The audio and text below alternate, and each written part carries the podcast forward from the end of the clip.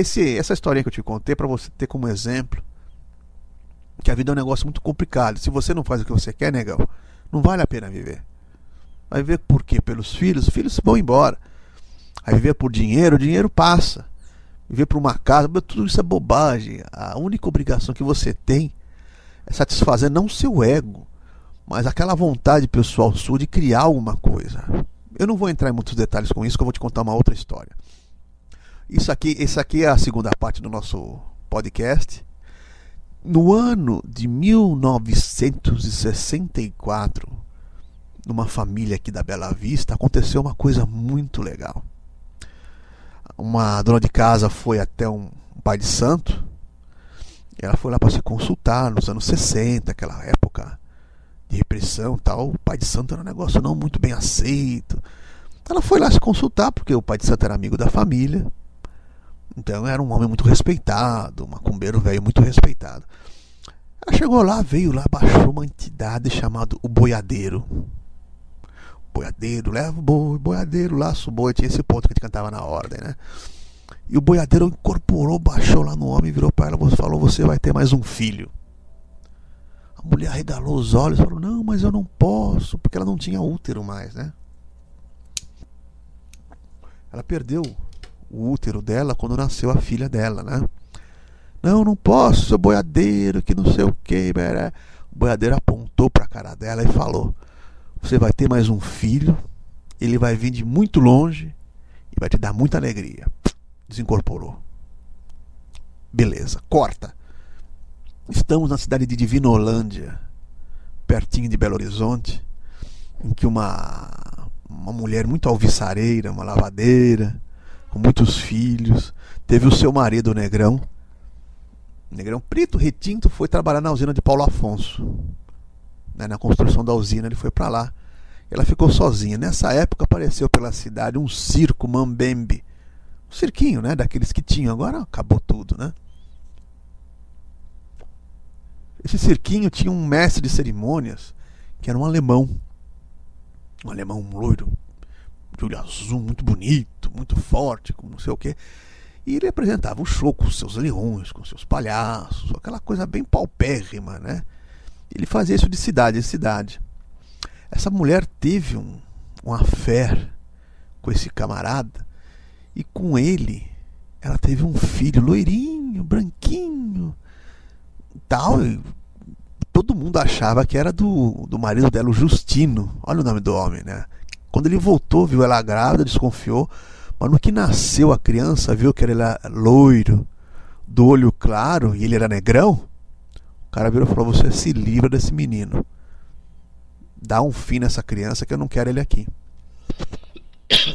O incrível é que nessa época ela recebeu a visita de uma amiga que estava vindo para São Paulo, né? trabalhava aqui em São Paulo como empregada. Ela chegou para essa amiga e falou: Leva para São Paulo faz esse favor para mim, pelo amor de Deus. Se eu ficar aqui vai dar alguma tragédia. Naquela época era foda, viu?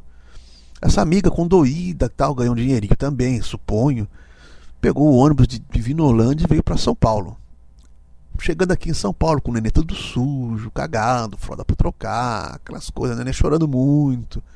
Sabe como é que é, né? Tinha uns dois, três meses de nenenzinho. Ela foi para onde? Ela foi para cá. Naquela época você viajava com criança normalmente, né? Não tinha documento tinha nada. Ninguém te encheu o saco. Uma pre... Porque essa mulher era pretinha, com um nenê branco no colo, o pessoal desconfiava, mas ninguém falou nada. Normalmente iam parar ela, tomar a criança, fazer um sururu. Não, passou batido. Horas e horas de viagem.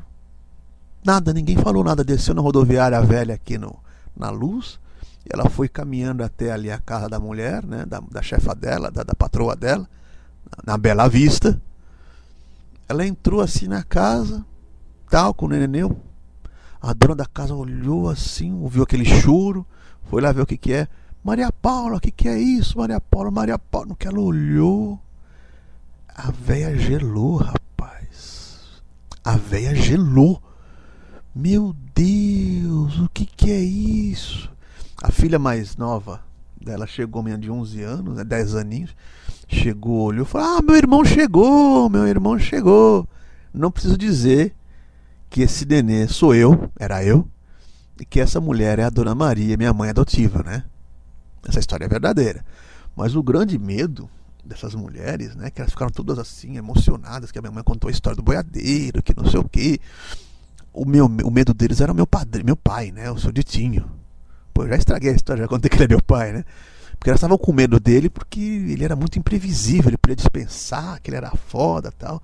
Aí botaram o Zé Robertinho, na época não tinha nome no bercinho aquele choro que ele chorava muito, desmamado, muito, criança muito nervosa. Aí chegou lá, esperaram ele, o seu Ditinho chegar, ele chegou de tarde, o seu Benedito chegou lá, muito sério, chapelão, viu aquelas três mulheres chorando no sofá e o choro de criança lá, né? Aí a mamãe fala, ah, boiadeira, aí já foi aquela, que fuar, né? Que boiadeira fala, minha irmã já chorando, meu irmão chega, a Maria Paula, não, porque eu trouxe Minas. O velho já fez aquele gesto para todo mundo parar, Silêncio, né? Aí ele foi lá, olhou no criança, olhou, olhou, virou para. Vamos adotar ele. Esta é a história de José Roberto Pereira, esse que está lhe falando agora. O meu nome nasceu de, de, de um namorado da minha irmã que se chamava Antônio Roberto. Ela tinha na época uma namoradinha que atirou o Antônio Roberto, não ia dar um fuar medonho, né? Uma briga, uma, uma briga doida, que meu pai soubesse o pau ia comer.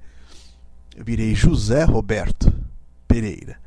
O meu pai ele tratou de ver a papelada, entrou em contato com a minha mãe adotiva, regularizou tudo.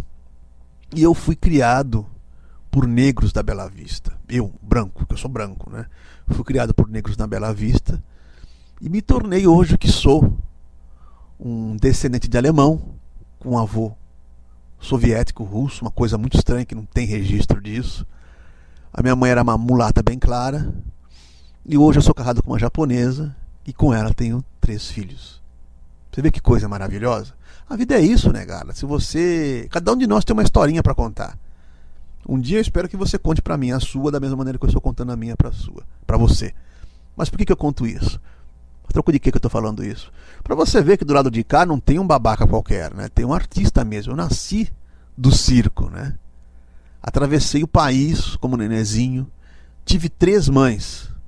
A que me pariu, a que me transportou e a que me criou. Essa trindade sagrada é o que guarda o meu coração, sem contar também o meu pai, o seu Ditinho, que ele me deu aquilo que o meu pai não deu: o nome. A minha realidade, a minha existência se deve a esse homem. É por isso que eu sempre que eu posso, eu rendo, eu, eu rendo graças e louvações a esse homem, que por mais duro e rígido que ele tenha sido na sua digamos, personalidade, eu tenho certeza que eu fui o melhor filho que ele teve. Que eu não tenho, eu tenho meus defeitos, como tem defeito, mas eu saí melhor que todos os meus irmãos, meu irmão mais velho falecido e a minha irmã atual, eu me saí melhor que eles. Não é fácil, é uma vida muito complicada, muito difícil. Mas eu estou me dando bem, né? A humanidade encontra-se devastada. Após anos de afeminação do homem, feminismo e vitimismo, os últimos Neandertais resistem em suas cavernas. Muito bem, Onde é que está? Onde está o quê, Fred? Meu chapéu do clube. Tem uma reunião esta noite na Leal Irmandade dos Búfalos. Está começando Sociedade Primitiva com Hernani Carreira.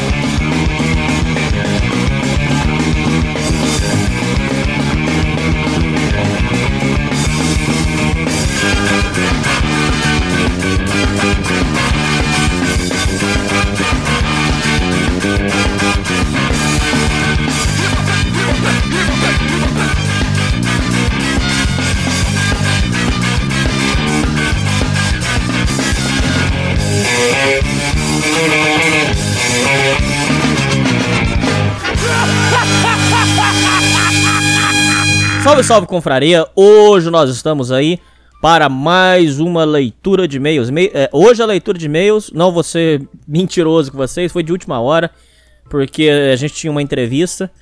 E aí é, eu vou ter também que é, fazer uma breve viagem. E, e aí. No, no, fa no monte de infortúnios, aí tive que fazer a leitura de e-mails aqui. Mas vou fazer com o maior capricho para vocês.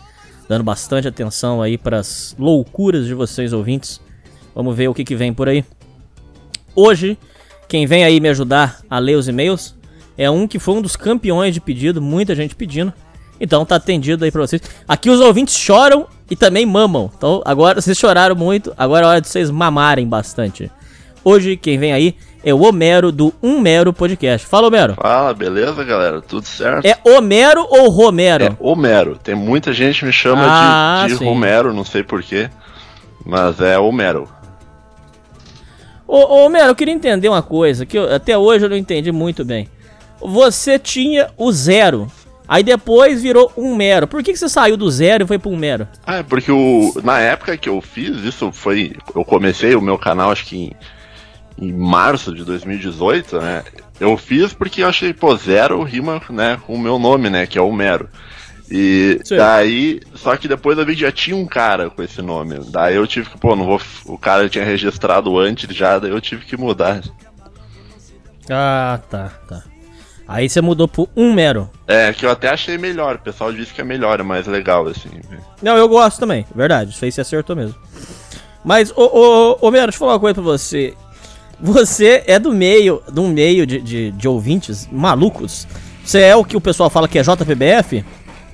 É, daria pra dizer que sim. Eu acho que. É, é, acho que do- dos, de todos esses meios aí e tal, acho que o que eu mais acho que eu tô aproximado aí é dessa questão aí dos JPBFs, até porque eu.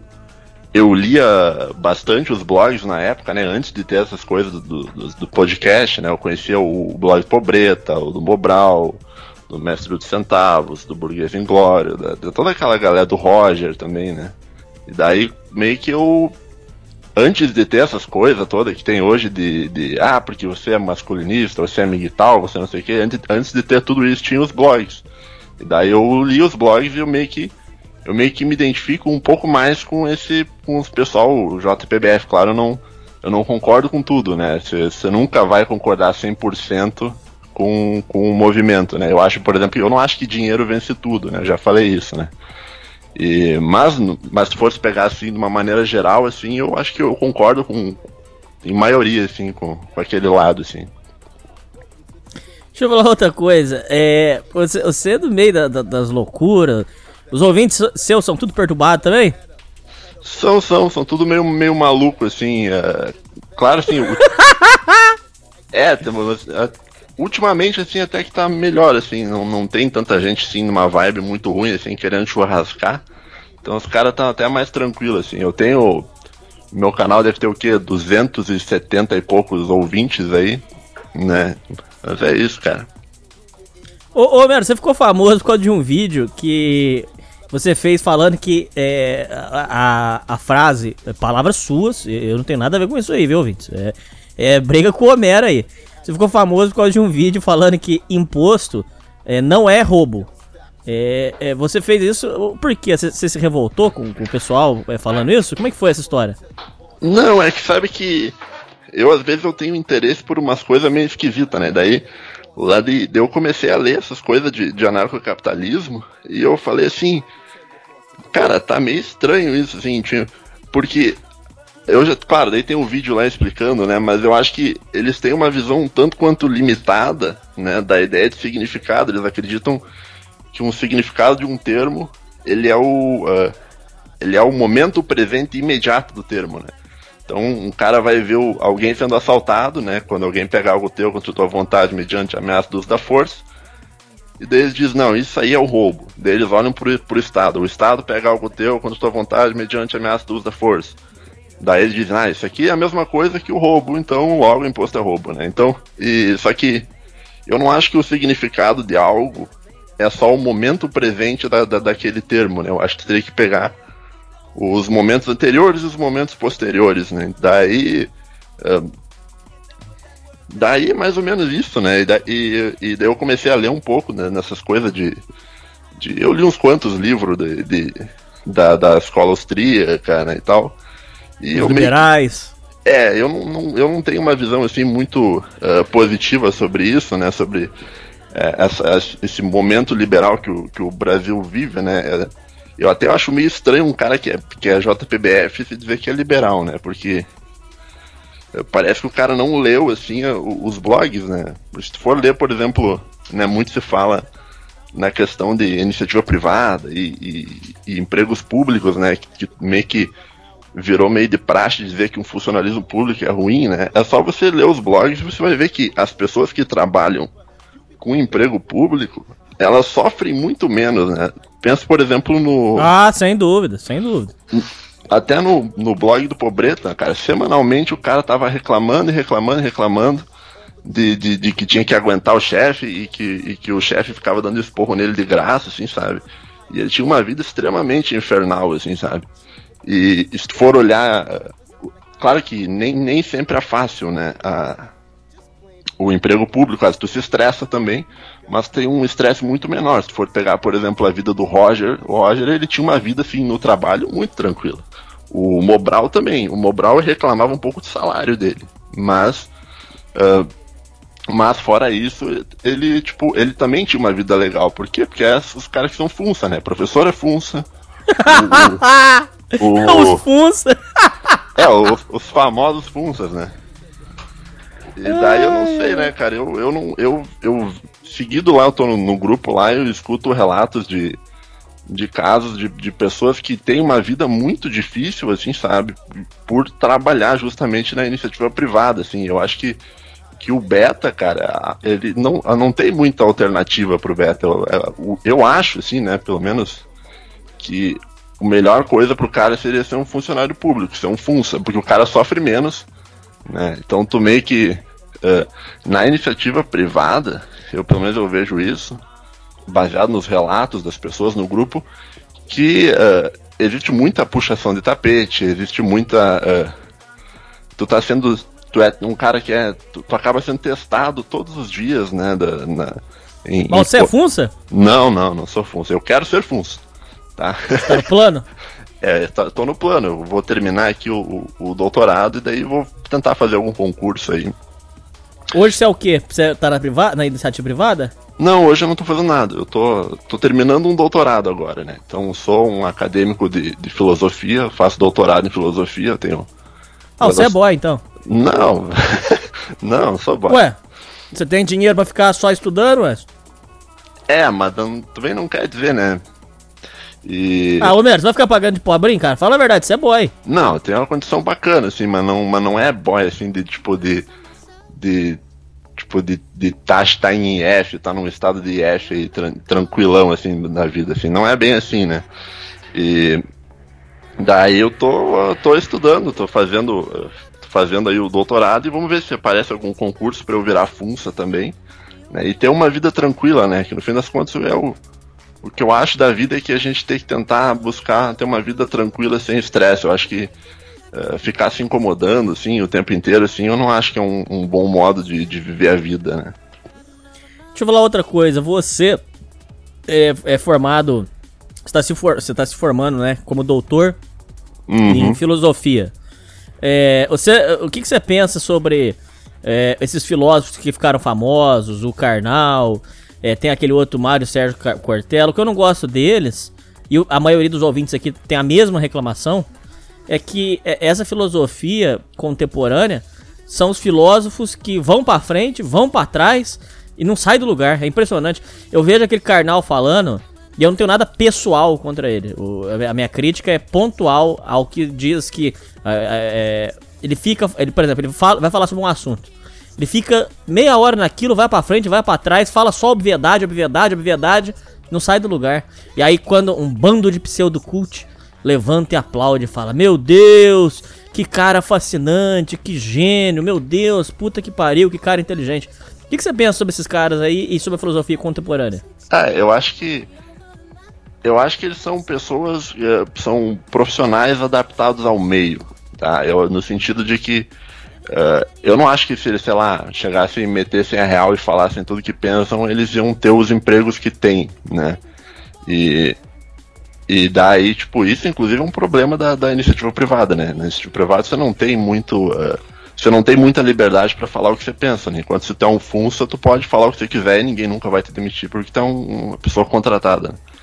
E eu não, não, não costumo acompanhar muito eles porque eu acho que uh, eles são bons em, em falar muito tempo e daí tu escuta aquilo que eles falaram e meio que se tu pedir assim, tá, mas o, o que que eu aprendi, tu olha assim, eu não aprendi muita coisa, né? Que é Nada. O, é, tu vai meio que falando e falando, falando por falar, usando termos complexos, né? E, e, e meio que acaba não acrescentando nada. Eu acho que é, se talvez a, o ouvinte quiser ter um, um, interesse por filosofia, talvez você deveria ler os livros de filosofia. Você não deveria acompanhar uh, esse tipo de coisa, né? E muito, muitos desses caras escrevem uh, livros assim de ah, 10 maneiras para fazer tal coisa, 10 passos para não sei o que lá, né? Uh, e, e acaba sendo tipo uma, uma espécie de autoajuda que não acrescenta em, em muito assim, né? Na vida assim da pessoa, né? Pelo menos esse é o meu. Só que eu também, eu também fico pensando, cara, será que, tipo, isso talvez seja um pouco melhor que nada, sabe? Então, às vezes, o cara que, uh, que não tem muito tempo para ficar lendo, às vezes escuta isso aí e talvez faz bem para ele, beleza. Mas eu não, eu não acompanho muito isso, assim. Eu prefiro ler os, os, os filósofos mesmo do que ficar ouvindo. Uh, esses caras que, na verdade, eles são meio que tipo uns comentadores de filosofia, né? O Karnal, principalmente. Entendi. Tem algum filósofo aí que você indica para os ouvintes que tiverem interesse em filosofia, quiserem aprender? Hum, dos recentes, tu diz? Ou, ou dos mais É. qualquer um, assim? Não, vamos começar com os recentes primeiro. Olha, dos recentes. Aquele lá que falava do, no negócio da, da pamonha. É bom? Que pamonha, como assim? Tem um filósofo que falava o negócio do curau, da pamonha. Ele falava que. É- É um bem maluco, cara. Putz, agora eu não vou lembrar o nome dele. Ah, agora eu não vou lembrar. Eu não, que Mas- não sei que, que pamonha que qual, é. qual que você recomenda atual aí? Dos atuais, cara, eu, tô, eu tava lendo esses dias um, um filósofo da. eh, só que daí o pro- problema é que é em inglês, né? É um cara chamado. Deixa eu ver se eu achar bem certinho aqui. Eu tava lendo um cara chamado Lu- Luciano Floridi, é um italiano. Que ele fala sobre filosofia da informação, que é um negócio que eu tenho eh, estudado aí de uns tempos pra cá. Que ele trata da questão de como o, o ser humano se relaciona com a informação, né? Então, ele fala sobre, digamos, eh, como o mundo virtual como sendo mais uma, uma outra camada da realidade que é tão parte da realidade quanto essa, né? Daí ele vai, ele vai dizer que a gente, como humano, a gente meio que virou um, um inforg, né? Que é tipo como se fosse um ciborgue, né? Que a gente é parte nessa realidade e parte manifestada na, na realidade virtual. É bem legal, assim, bem interessante. Pouco, ele é pouco conhecido no Brasil, o nome. Mas daí assim, que mais que eu, que eu tenho lido assim? Eu tenho, eu estudo, né, meu doutorado, ele é em, em estoicismo e e até eu tenho meio vergonha de dizer que, que eu estudo estoicismo, porque meio que o estoicismo, assim, cada um que aparece aí que dizendo que, que, que estuda estoicismo me deixa meio assim envergonhado, assim. Uh, não, uns caras aí que ficam dizendo que essas coisas de doll e não sei o que, eu falei, você dizendo estoico, tipo, não, isso aí não, não existe dentro do, do estoicismo. Né? E, mas eu, eu tô estudando isso, eu tô estudando. Uh, eu tava lendo um estoico da grego lá do, do século acho, 4 ou 5, o nome dele é Crícipo, tá? que ele é um estoico que fala sobre lógica também, é bem bacana. E no meu doutorado eu tô, eu tô estudando a questão da, da predestinação, né, do destino, assim, se, e nisso o Sêneca fala muito sobre isso, também tem o Epiteto que fala também sobre isso, o Marco Aurélio é um outro estoico interessante também de ser lido, apesar de não tratar muito diretamente dessas questões, né, de, de determinismo e tal. E os estoicos são bons porque eles têm uma, uma filosofia que chama assim, é uma filosofia terapêutica, né? Que é uma filosofia que tu lê e aquilo ali tem algum impacto na, na tua vida, né? Questão de uh, controle das paixões, né? E, e, assim por diante. Então é uma leitura que tu não lê só pra. Uh, tu, tu lê e tu meio que aquilo que tu lê acaba servindo um pouco pra tua vida, né? Então é, talvez o ouvinte aí que quiser uh, ter um contato com filosofia, talvez seria bom começar por aí. Ou talvez por Platão, né? Platão. Se bem que o Platão. É, o Platão é fácil de ler, dependendo do, do, do, do texto dele, Aristóteles também. O ideal seria começar lendo uns textos mais fáceis de ler. Ah, porque muita gente, ah, vou começar lendo Kant, vou começar lendo Hegel. Daí não dá, daí o cara vai ler aquilo, não vai entender nada, vai traumatizar e vai dizer que filosofia é ruim, que filosofia é chato, e, sabe? E, então busquem textos mais fáceis de, de ser lido, mais ou menos isso que eu penso. Ô, ô Bera, o, o nome do. do para os ouvintes aí que tiverem interesse, o nome do filósofo que usa pamonha para fazer a, a análise dele é o Clóvis de Barros Filho. Você conhece? eu conheço. Que eu, E aí, ele, ele é de- mais do mesmo? É, mais ou menos. Chamo ele de Clóvis de Burros, né? Também. ai, ai, ai. Eu, na, na época que eu vi ele, eu gostei. Você não gostou? É aquilo que eu falei, é, é filosofia comercial, né? É que é uma filosofia assim meio que limitada a você falar certas coisas e outras coisas você não fala porque se você falar certas coisas, o teu contratante para uma palestra que tu vai dar já não vai gostar. Então, esse tipo de filósofo que chama, que tem um nome para isso, que é intelectual público, né? O cara que ele é um intelectual público, apesar de ele ter o ponto positivo de ter essa visibilidade toda, ele acaba ficando um pouco ah, limitado na área dele, nas coisas que, que ele pode dizer, assim. Então, ah, esse- o que eu tô querendo dizer é o seguinte, esses caras, né, como eles são limitados, provavelmente quando eles morrerem daqui a alguns anos, todo mundo vai esquecer deles e ninguém vai saber o que que eles quem eles eram, né? enquanto outros filósofos, que nem por exemplo Nietzsche, viveu a vida inteira ah, sendo um, um cara meio esquecido, um cara que não tinha reconhecimento nenhum, mas depois de morto, assim, todo mundo sabe quem ele é, porque ele é uma pessoa bastante importante. Claro, não concordo com muita coisa que, que o Nietzsche diz, até porque eu acho que ele tem uma visão um pouco errada sobre o pensamento estoico, né? Mas é, é- o que eu tô querendo dizer é o seguinte: esses, esses filósofos de hoje, assim, esses modernos, esses intelectuais públicos, eles não fazem, não vão fazer muita diferença na, na história do, do pensamento humano. São pessoas ali que falam um pouco ali, ganham dinheiro deles e vão para casa. Né? Mais ou menos isso. Da onde que nasceu o seu interesse pela filosofia? Cara, quando eu. Quando, eu acho que foi. Eu tava lendo um. Acho que quando eu era jovem, o primeiro livro que eu lembro de filosofia que eu li foi um compilado de, um, de, de três passagens de um, de um livro de Schopenhauer sobre, sobre a dor, sobre o amor e sobre o sofrimento do mundo. Acho que são passagens de um livro chamado, chamado Parerga e Paralipomena. E daí eu li aquilo e achei muito legal. E eu falei, cara, eu podia é, estudar com isso, trabalhar com isso, né? Fazer isso da minha vida, assim, sabe? Para sempre, assim. Claro que é, não morro de amores por ser professor, mas é o que tem, né? Se tu faz, se tu trabalha com filosofia, tu vai ser professor, não tem outra coisa pra fazer, né?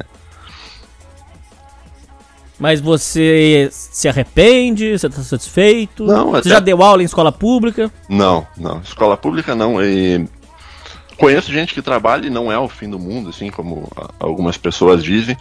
Mas eu curto muito filosofia. Eu acho, eu acho, eu acho talvez uma das melhores coisas que alguém poderia estudar na vida. Acho que é, é um tempo de vida assim bem investido, né? Claro, agora vai ter algum ouvinte que vai dizer não, é perder tempo, porque o bom da vida é, é você conseguir bastante dinheiro e tal. Eu não sei, né, cara? Eu acho que cada um segue aí o, o que acreditar que, que a sua própria verdade aí.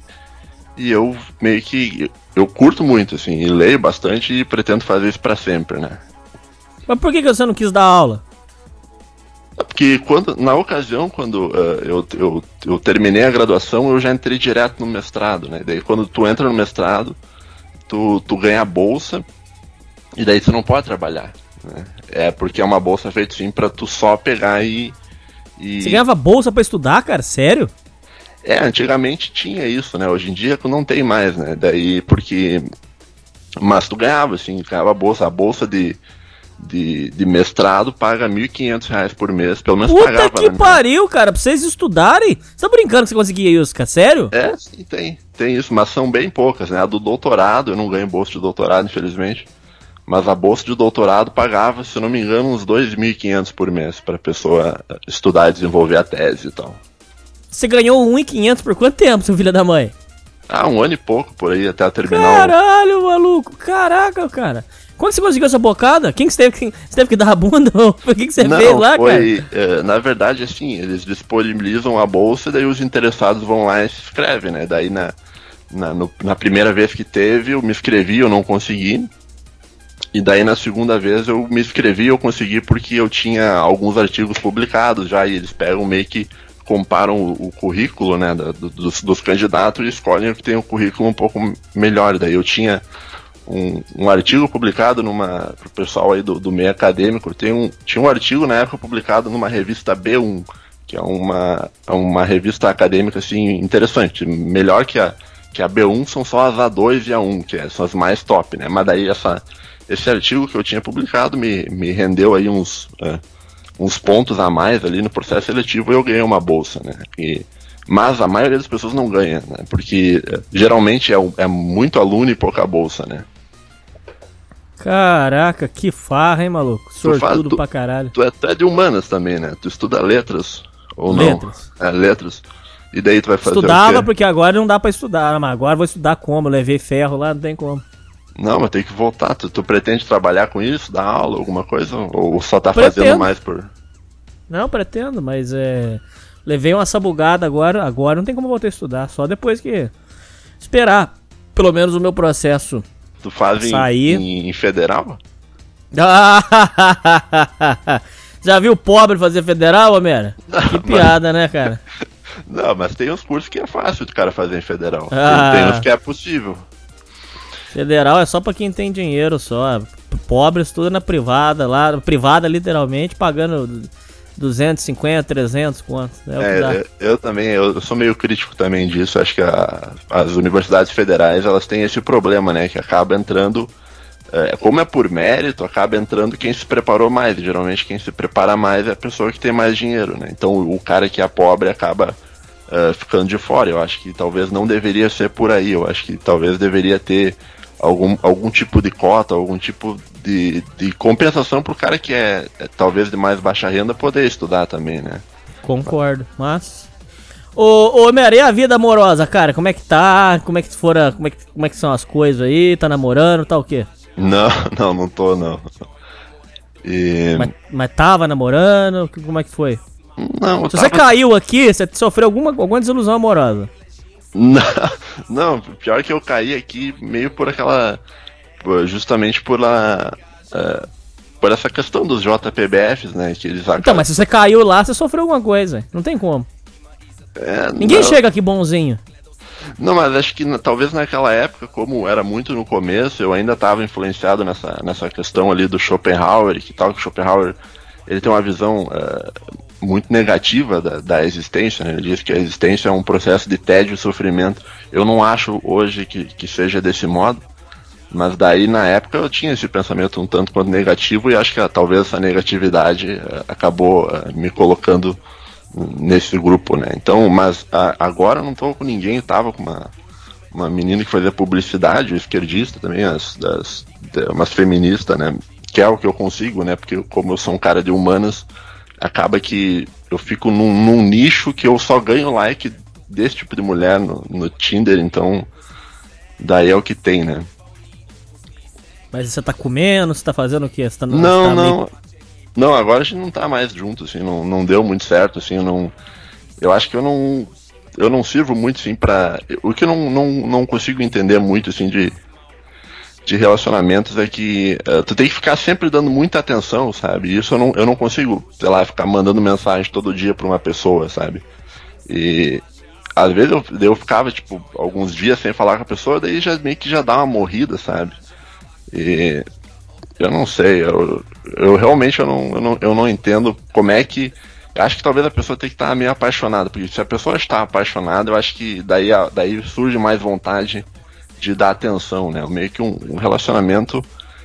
Ele é quase como se fosse uma planta, né? Tu tem que ficar regando, regando, regando, regando. Se tu não, se tu não regar, tipo, se tu não der atenção pra pessoa, acaba que, que os relacionamentos acabam não funcionando, assim. Pelo menos é o que eu acho, assim. E você tá sem saco pra isso. É, eu tô meio. meio na, na verdade, eu tô. Eu, eu ando com um foco um pouco maior agora que eu tô terminando a minha tese de doutorado. Daí, eh, eu tô no final, já era pra, já podia até ter terminado se não fosse o, o coronavírus e tal. Daí, eh, eu tenho lido bastante, então eu meio que nem tô muito com cabeça pra esse tipo de coisa, assim. mas eu acho uma boa, tá? Eu não, uh, eu não sou assim uh, pró-isolacionismo, assim, né? Que nem tem muitos caras que são uh, desses movimentos masculinistas e tal que, que pregam isolamento. Pelo contrário, eu acho que o humano ele tem um aspecto mais sociável. É importante que, que se tenha sociabilidade e a sociabilidade é algo muito, é muito interessante, é muito importante para tua vida saber se relacionar com os outros, tá? Então, não é porque eu não tô com ninguém agora que eu acho que você, ah, não, tem que ser amigo e tal. Não, não acho que é por aí, né? Entendi. Uh, só para fechar, é, como é que como é que estão os planos aí? Como é que tá, você passou esse ano? Passou muito aperto? E o que, que você tem para contar aí dos seus planos aí até o final do ano? Cara, esse ano eu achei que para mim, eu não sei, é meio, meio, meio ruim falar isso, mas eu achei ótimo o meu ano, esse ano. Porque uh, eu consegui. Nossa, tem dinheiro, né, Romero? Aí fica é, bom é, pra caralho, é, né, digo, cara? É, é, eu digo que é ruim porque uh, tem pessoas que.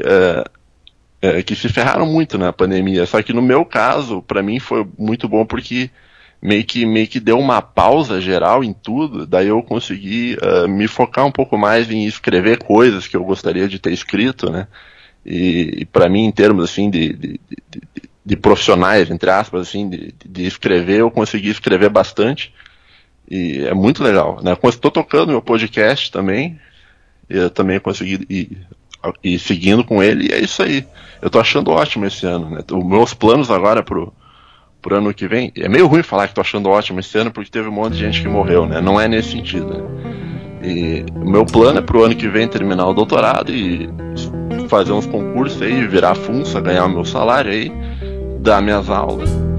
E é isso, não, não tem muito mais assim. De...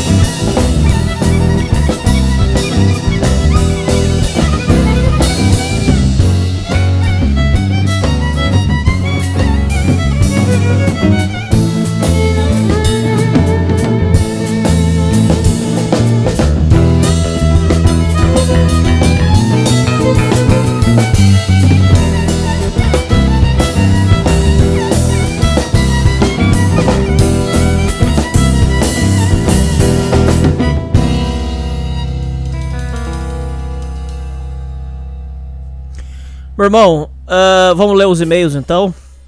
Vamos encarar aí as loucuras dos ouvintes. E vamos, vamos resolver aí. Estou no ponto de perder todos que eu amo. Por favor, me ajuda. E aí, bom da boca? e aí, bom da boca? Só Como a maioria saudável, aqui, né? só, só o cara, só cara bom, bem de cabeça. E aí, bom da boca? Como a maioria aqui, eu tive coisas que me traumatizou ao longo da. Esse português tá dureza, hein? Mas tudo bem ao longo da vida, mas esse não é o problema em si. O problema é que eu caí na armadilha que vejo muito desses grupos masculinistas caindo. Ao invés de seguir em frente, fica remoendo o passado. Tenta transferir a culpa dos erros para os outros. Eu só consegui perceber esses comportamentos quando minha única amizade chegou a falar que nossa amizade está tóxica e que não tem a confiança de sair comigo por medo de eu beber e fazer alguma merda. Pois há pouco tempo atrás, eu também, eu atrás eu quase sempre que saía para beber com essa pessoa e tentava me matar ou fazia alguma coisa constrangedora. E essa nem é a pior parte. Chegou no nível dessa pessoa falar que tem raiva de ver a minha cara e que não confia mais em mim. Não vou cometer o erro novamente de me vitimizar, pois já tá se desculpa com todo respeito. Vou ler seu e-mail, não tô com nada, não tenho nada contra você ouvinte, mas você já está se vitimizando, mas tudo bem. É, cometer, não vou cometer o erro de me vitimizar, pois tudo isso é minha culpa. E tem muito mais vacilo que eu dei. Não só com essa pessoa que e não falei no e-mail, mas eu queria saber se você acha que essa amizade pode voltar ao normal. Não. Ah, e também dicas de como você que você pode me dar. Eu já estou tentando mudar e já marquei psicólogo. Realmente quero mudar e sei que consigo, mas sinto que essa é minha última chance de me tornar uma pessoa melhor. Senão, meu futuro é ser uma pessoa amargurada que perdeu contato com todos que ama. Eu estou desesperado. Eu, já, eu vou falar para você o que, está acontecendo. Uh, o seu problema tem solução, mas eu, você vai ter que ouvir uns negocinhos aqui meio, meio azedo aqui. E quero saber sua opinião e dos ouvintes, pois com certeza vocês têm mais experiência na vida que eu. E também quero deixar um recado para os ouvintes: cuidado com suas atitudes, pois as pessoas, pois a pessoa que você mais pode atrapalhar é você mesmo, tá? Vamos por etapas. É, o, o, o Homero já vai falar tudo que ele pensa, mas eu vou falar algumas coisas aqui para você. É, vocês ouvintes, agora, vocês ouvintes entendem por que, que eu digo que vocês não podem passar esses materiais de Red Pill e essas coisas, e este programa que você está ouvindo, você não pode passar este programa que você está ouvindo para qualquer pessoa. Tá, e você que escreveu o e-mail, não fique chateada. Isso não é, não, não, não é uma crítica a você. Mas vocês ouvintes têm que entender. Tem, tem ouvinte desse programa aqui, Homero, que fala assim: Nossa, porque o dia que o Estudante Primitiva é, tiver 100 mil ouvintes, gente, isso aqui não pode crescer muito. Crescer muito, não. Porque as coisas que nós falamos aqui, para uma pessoa que não tem maturidade, não tem cabeça, isso aqui é uma bomba. Vocês passarem nessa ran alita para um cara que não tem maturidade, é uma bomba. Se, se destrói a vida do cara. É o caso desse rapaz. Então o que, que você, você que mandou esse e-mail, você fez? Você entrou nesses grupos aí, que são muito bons, que eu convivo, mas que não é para qualquer um. Você entrou nesses grupos e você fez o que nós aqui no programa chamamos de Vegeta, Sazuki. Você começou a querer é, é, pagar uma de, de, de diferentão, de que você é maduro, que você é, é diferente, que você é red pill. E aí você afastou as pessoas de perto de você. E você, obviamente, entrou numa vibe de, de, de, de, de suicida. Porque esse, esses materiais são altamente depressivos. O próprio Homero falou, palavras dele aí, que os conteúdos lá do Pobretão, do JPBF. Ó, já vou avisar pra vocês: esses JPBF não, não é para qualquer um, não, não cara. Lá é coisa não pesada. Vai, não vai. Não vai, não vai. Homero, não, só pra não parecer que eu sou mentiroso. Fala aí, Homero. Não vai. Não, vai lá, cara. Não vai, tu vai se frustrar muito com. Lá é muita coisa pesada, lá é. é Homero, tinha que ter um jeito de a gente é, é, é selecionar. Tem os caras que ficam bitolados com isso, lê um texto e já acha que, meu Deus. Homero, eu já vi JBBF. Eu quero que você comente isso aqui, Homero. Ouvintes, a gente já trouxe aqui um representante do movimento JPBF. A gente trouxe nesse programa. Nós fomos o primeiro programa a trazer esse assunto em tona, à tona. É um grupo de pessoas que chama JPBF. Nós já trouxemos aqui no programa. Homero, eu já vi pessoa lá que entra numa loucura que ele é beta e é que ele não merece ser feliz e que ele não tem direito a nada, que ele não vai conseguir trabalho e o cara entra nessa loucura. E é ele a, entra no parafuso, cara. É a falta de esperança, né, que chamam, né? Tem, isso aí também tem um outro nome que é uma âncora mental, né? Às vezes a pessoa tem algum defeito físico ou, ou, alguma coisa, sei lá, o cara é muito baixinho, daí ele diz, não, eu sou um manlete, né? Daí fica. E daí meio que aquela, aquele defeito físico que o cara tem meio que impede uh, o cara de ter uh, amor próprio e, e, conseguir progredir na vida, porque ele vai ficar, não, mas eu não vou conseguir isso porque eu sou tal coisa, porque eu sou manlete, porque eu sou relete, porque eu sou E, e são pessoas plenamente normais, Homero. Tipo assim, quando os caras mandam foto, você ouvinte, você, Homero, deve ficar surpreso, porque são pessoas normais, pessoas comuns do dia a dia. Imagina pessoas comuns, aí o cara manda uma foto, olha como eu sou feio, eu sou beta, eu nunca vou merecer ser feliz, puta que pariu. e veja bem, mas tem um detalhe, Homero, tem um detalhe. É, eles têm coisas também É porque é muito difícil falar isso, mas eles também têm coisas positivas. O Pobretão, muitas coisas que o Pobretão falou é, foram muito importantes e muito positivas. O problema é que a pessoa tem que saber filtrar o que presta e o que não presta. E esse é o ponto, Homero, que você vai comentar pra mim. Esse cara que mandou o e-mail, você não soube filtrar. Porque você não estava preparado. Isso não era para você ainda. Você entrou num negócio que você não estava preparado. E vocês ouvintes têm que parar com esse fogo no cu de passar coisa para os outros quando a pessoa não tem preparo. Vocês ouvintes, é, é num desespero de querer mudar o mundo, vocês, tão, vocês pegam e passam um negócio que não é pro, pro, pra cabeça do cara. E vocês passam e o cara não tem maturidade, aí acontece isso que aconteceu com você do e-mail. Então você que mandou o e-mail, na minha visão, o Homero já vai falar a visão dele. Na minha visão, você tem que dar um reset na cabeça sua. Essa loucura sua aí, tem que dar um reset do zero. Para de consumir isso um pouco. E olha, são, é, isso eu acho muito bom, esses materiais. Mas você não tá na vibe. Às vezes eu também não tô. Às vezes acontece, eu tô no, é, sabe o que acontece comigo, Homero? Às vezes, eu, é porque como eu trabalho é, em, com de, defesa de direito dos homens, eu tô em todos os grupos masculinos. Eu tô em grupo de pua, eu tô em grupo de homens que é. Ah, eu tô num grupo de. muito chato isso, cara. Então, tem vezes que satura, exatamente, Roberto. É, tem vezes que satura. Tem, vez... aguentar, não. Não. tem vezes que eu fecho e falo, cara, chega, chega, nossa, chega, chega, chega. Porque cansa, cara. Porque é estressante. Então, você que mandou esse e-mail, na minha visão, você tem que parar agora, dar uma resetada, volta a viver a vida normal, sai pra rua, vai viver a vida. Aí depois você volta aos poucos, filtrando, porque você bitolou. E quando você tá bitolado, você faz esse tipo de merda. E olha, cuida da sua cabeça, cara. Se você continuar desse jeito, você passar uma corda no pescoço, é dois palitos, tá? Cuida da sua cabeça, para um pouco de loucura. E vocês ouvintes, fica a lição. Para de querer apresentar isso para as pessoas. Homero, fala a sua visão. É, eu acho que. Primeiro, eu não sei se ele contou a idade dele no, no e-mail dele. Não. Não, é, então não tem como saber a idade. Acho que uh, determinados tipos de, de, de, de coisas, de, de leituras, uh, tu tem que ter um certo nível de maturidade para para conseguir entender. Eu, eu, falo isso O próprio Nietzsche. É, eu, eu, eu tava me lembrando muito disso quando uh, existem pessoas que começam uh, num curso de filosofia e, e leem Nietzsche logo de cara, daí o cara fica, entra num, num, numa, num vórtice nihilista e começa a achar que as coisas não fazem sentido. E talvez é, é, tem que ter um pouco. Tem, tem coisas que tem que evitar a leitura, começar a ler por coisas mais, mais básicas, né? Pra, pra, justamente para tu não, não se apegar muito numa ideia e não ficar bitolado, né? Segunda coisa, né? Que ele contou no e-mail dele que ele costuma beber e fazer merda. Tá? Uh, você não deve beber, você deve parar de beber imediatamente, porque uh, o álcool ele é um potencializador de, de comportamentos uh, destrutivos, né? Então se ele já tem essa vibe assim uh, destrutivo, o cara bebe e fica pior ainda, né? Então, fora que uh, eu já conheci, eu tenho casos na, na, minha família de pessoas que morreram uh, de câncer, tá? Em, em virtude de, desse tipo de de, de, de, droga, né? Então eu não acho, eu não acho bom pro ouvinte consumir isso, tá? Claro, daí vai a questão, né? Se o cara tem moderação, beleza. Só que, pelo que ele contou ali no, no e-mail, eu não sei se ele é um cara moderado, assim, né?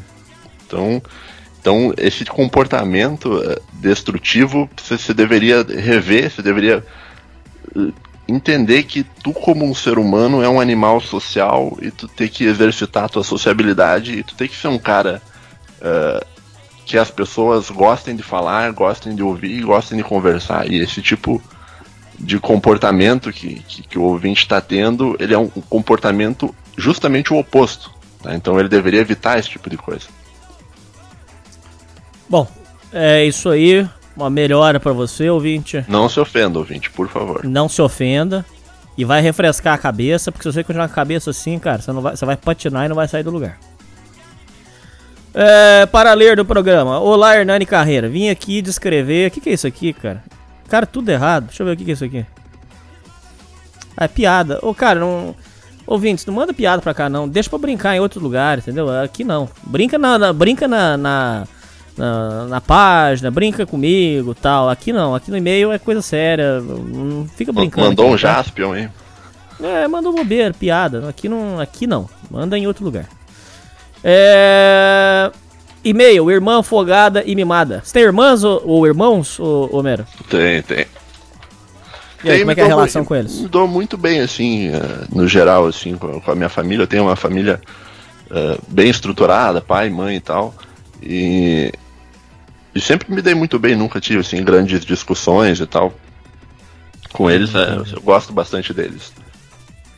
Relação saudável, casa tranquila. Uhum, sim, claro, dentro da, da- da- e- e- Eventualmente vai ter uma ou outra coisinha, né? Nenhuma família é perfeita, mas, mas no geral eu tenho uma boa relação, sim. E eu acho que. é, eu acho que é fundamental tu, tu, tu ter um bom ambiente familiar na, na vida, assim, sabe? E, Ah, sem dúvida. e isso não quer dizer que. Às vezes tem, tem um, um, um JPBF lá, que, que ele, que ele disse que. Não vou dizer o nome dele. Mas que ele também tem essa coisa de âncora mental, que ele diz que ele é family let, né? Que é o cara que não tem família e tal, que não teve mãe nem pai e, acha que todos os problemas da vida dele é, vem do fato dele não ter tido mãe e pai. Não é porque tu não teve mãe e pai que, que, tu, que tu não pode ser feliz, que tu não pode ser um cara produtivo, que tu não pode correr atrás das tuas próprias coisas, né? Então, é, eu nem sei como é que eu cheguei a falar nisso, mas beleza. Bom, olá, bom da boca, não quero me identificar. Quero falar da minha irmã, que já tem anos que fica me enchendo o saco na minha vida. Ela é toda mimada e irresponsável pra caramba. Eu e ela não nos damos bem faz muitos anos, pelas diferenças de cada um. Ela curte farra, funk, gasta dinheiro que nem uma doidada, e, quando a- e quanto a mim, eu sou reservado, red pilado e invisto minha grana. É de pilar. ah, bacana. Ela recentemente, do nada, pediu meu cartão de crédito para comprar comida, mas o cartão dela não passou. Como eu estava com preguiça, apenas dei meu cartão com papel com a senha do cartão. Ela comprou o que queria e me deu o cartão, mas semanas depois descubro que ela acreditou meu cartão várias vezes para poder para ir de Uber comprar fast food. Ou seja, ela pegou os dados do cartão, salvou como pagamento automático para não precisar pegar o meu cartão toda hora. Isso estourou o crédito do meu cartão e eu ia parcelar para comprar um curso da Unity que eu estava precisando. Perdi o desconto que eu teria neste mês por causa dessa filha da puta. Só cuidado que se ela é filha da puta, a- você sabe que a mãe é a mesma, né? Mas tudo bem. O cara se auto-xingou, né? Assim, beleza. Para estornar o cartão ou bloquear vai ser um inferno. Essa não é a primeira vez que ela faz isso. Faz a mesma coisa com o cartão da minha mãe e do meu pai, gastando o cartão de crédito com a mesma coisa. Tá, já vou, deixa eu só falar uma coisa pra você. É, eu tenho. Lembram do, do leitura de e-mails? Eu trouxe o Anon. O Anon tá morando em Portugal. O Anon, eu vou trazer ele depois pra falar sobre isso. O Anon é um cara que começou a trabalhar desde cedo. Ele trabalhava na sorveteria junto com a mãe dele. Sofrido pra caralho. Pelejava. O irmão, o irmão do Anon é um cara, é um cidadão que, putz, até falta adjetivo aqui. O irmão da Anon, ele pega cartão, ele pega tudo, ele gasta, foda-se. O negócio dele é bater foto, é filmar. O, o que o Anon fez pra acabar com a farra é, é, foi, primeira coisa, sair de casa. Segunda coisa, você tem que se blindar de uma forma que fica impossível dar prejuízo pra você. Aí você, com, com toda razão, vai dizer assim: Pô, Hernani, mas é uma sacanagem que a minha irmã gaste o cartão da minha mãe com meu pai. Mas eu também acho que é uma sacanagem. Eu, Hernani, acho uma sacanagem. Mas você pode cuidar só de você, você não pode cuidar dos outros. Muda, muda o seu mundo. Você não precisa mudar o mundo inteiro. Muda o seu, tá ótimo. Já tá de bom tamanho. Mudando o seu mundo, você já não tinha passado por isso. Você foi emprestar cartão, você levou ferro. Você tem que se, você tem que se blindar contra a sua irmã. Até você sair daí de uma vez. Então, é, eu já vou continuar lendo seu e-mail, mas a princípio, o, o seu erro aqui custou muito grave, é, custou muito caro. A princípio, você quer fazer algum comentário, Homero? Eu acho que ele deveria, não sei, cara, pode, pode, posso fazer um comentário aqui meio ingênuo, mas eu acho que ele deveria ah, chegar e tentar expor o ponto dele pra, pra irmã dele, tentar conversar e dizer, ó, não é assim que faz, não é assim que funciona e tal. A gente tá todo mundo no mesmo barco, como família. E, e se não der certo isso aí, beleza. Se isole. Você acha que uma pessoa que curte farra, funk e gasta dinheiro, você acha que vai conversar, resolver? É, pois é, aí que, aí que tá. não- eu, eu não sei como é que é, como é, que é mas é, eu tenho um pouco de fé assim no, no ser humano. Eu acho que talvez, às vezes, talvez só conversando com a pessoa resolve. Então, pode ser que funcione, né? Eu acho que pelo menos ele deveria tentar, né? Se mostrar como uh, não como alguém uh, ruim, mas como uma pessoa bem intencionada tentando resolver um problema. Né? E se não der, daí beleza, daí, daí se isola, mas pelo menos dá um, tenta dar uma conversada. Talvez ele até tenha tentado já e não, e não, não escreveu no e-mail porque não deu certo. É.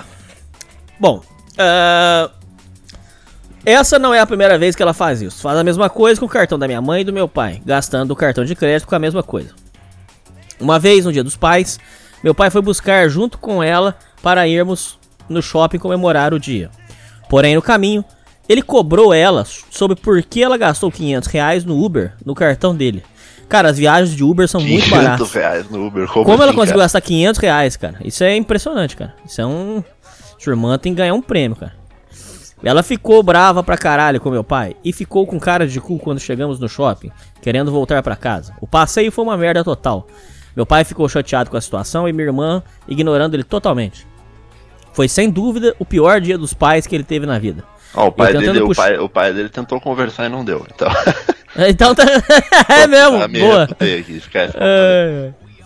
Eu tentando puxar um papo para tentar distrair meu velho da minha irmã, mas ele visivelmente estava abatido com a indiferença dela para ele. Porém, tenho que culpá-lo por isso. Sim, sim, a culpa também é do seu pai, sim. Pois ele mimava demais, sim, a minha irmã desde pequena. Enquanto eu não tinha tanta atenção como ela, como ela tinha, com exceção da minha mãe, que gostava mais de mim. Mesmo assim, não odeio meu pai, e o lance de me virar sozinho me fez acordar para a vida mais cedo, diferente dela que ainda acha que o mundo tem que ficar aos pés dela. Tá, vamos por partes. É, vamos por etapas aqui. É, eu com, com o Felipe gravamos um programa no, na Boca do Crime, Crimes na Escola. Os ouvintes que tiverem interesse, escute lá, na é Boca o, do Crime. apenas o Caracast? O próprio. Ah, eu escuto ele. Um abraço aí pro Felipe. Grande Filipão, um abraço. E a gente gravou Crimes na Escola. Lá a gente abordou várias coisas importantes. Foi um programa até que eu achei que não ia dar nada. E o que, o que um conceito, eu, eu sei que tem muitos ouvintes aqui que são pais. Vocês ouvintes que são pais, uma coisa que vocês têm que entender urgente. Um filho mal educado é um desserviço que você está fazendo pro mundo. O mundo tá pior por causa de você porque você não deu educação pro seu filho, porque você não deu educação, porque você não deu limite pro seu filho. Aí amanhã o seu filho, mal educado, vai no bar e vai fazer gracinha com uma pessoa e vai levar uma facada, vai morrer. E quem matou o seu filho foi você, porque você não deu educação. Então vamos começar por etapas e vamos começar a falar também o português claro aqui. Ah, o seu pai deve ter tratado a sua irmã como uma princesinha, coitadinha. Agora a princesinha tá aí, ó. A princesinha agora gasta. E isso aí, viu, ouvinte? Você que mandou esse e-mail. A sua história é a história de milhões de brasileiros, viu? Não acha que você é exceção, não. Eu, Hernani, conheço um monte de responsáveis assim. Monte. Inclusive, eu já contei para vocês ouvintes. Eu conheço uma irresponsável que é de família boa e que tava fazendo programas uh, por 100, 100, 150 reais. Porque ela, ela sentava o pau no, no cartão, ficava endividada, aí tinha que dar a bunda. Então, é, é, essa é a realidade do Brasil. Pessoas mal educadas, pessoas sem orientação. Então, seu pai, é, por não ter dado limite na sua irmã, agora, agora, agora chegou o preço. Agora o preço está aqui, 500 reais no Uber. Uma pessoa sem limite, uma pessoa sem noção, uma pessoa que não tem controle, uma pessoa que não entendeu que o mundo não gira em torno dela. E, além disso, o que agrava no seu caso é por causa da sua irmã é, com sua irmã, palavras suas aqui, ela curte farra e funk, ela deve ser uma menina bonita. Imagino eu, apesar que muitas meninas lá do funk não são bonitas, mas a sua irmã deve ser bonita. Então a sua irmã tem centenas de homens falando linda, linda, linda, linda, linda. E ela entra num estado, o ego dela entra num estado que as pessoas dizem que é ególatra. A sua irmã deve achar que ela é Deus, que ela, ela, ela que, que as pessoas têm que agradar ela. Só que o mundo não funciona dessa forma. As pessoas, o, problema, isso tem a ver com a inflação do mercado bucetal, que já foi explicado aqui no programa. A sua irmã está com um valor inflacionado. Ela acha que o mundo tem que girar em torno dela. Então você tem um sujeito, e, e, e isso também tem a ver com outra coisa, Vince. Tem a ver com a educação é, a partir dos anos 80 Uh, os pais falando pros filhos: você, Filhinho, você é especial. Você quer, cara, você quer fuder com o seu filho? Você quer destruir a vida do seu filho? Fica falando pra ele: Filhinho, você é especial. Filhinho, você é especial. Você sabe qual que foi a consequência, ouvinte? Sai na rua e olha o mundo. Milhões de pessoas acreditando piamente que elas são especiais. Como se o mundo fosse um filme.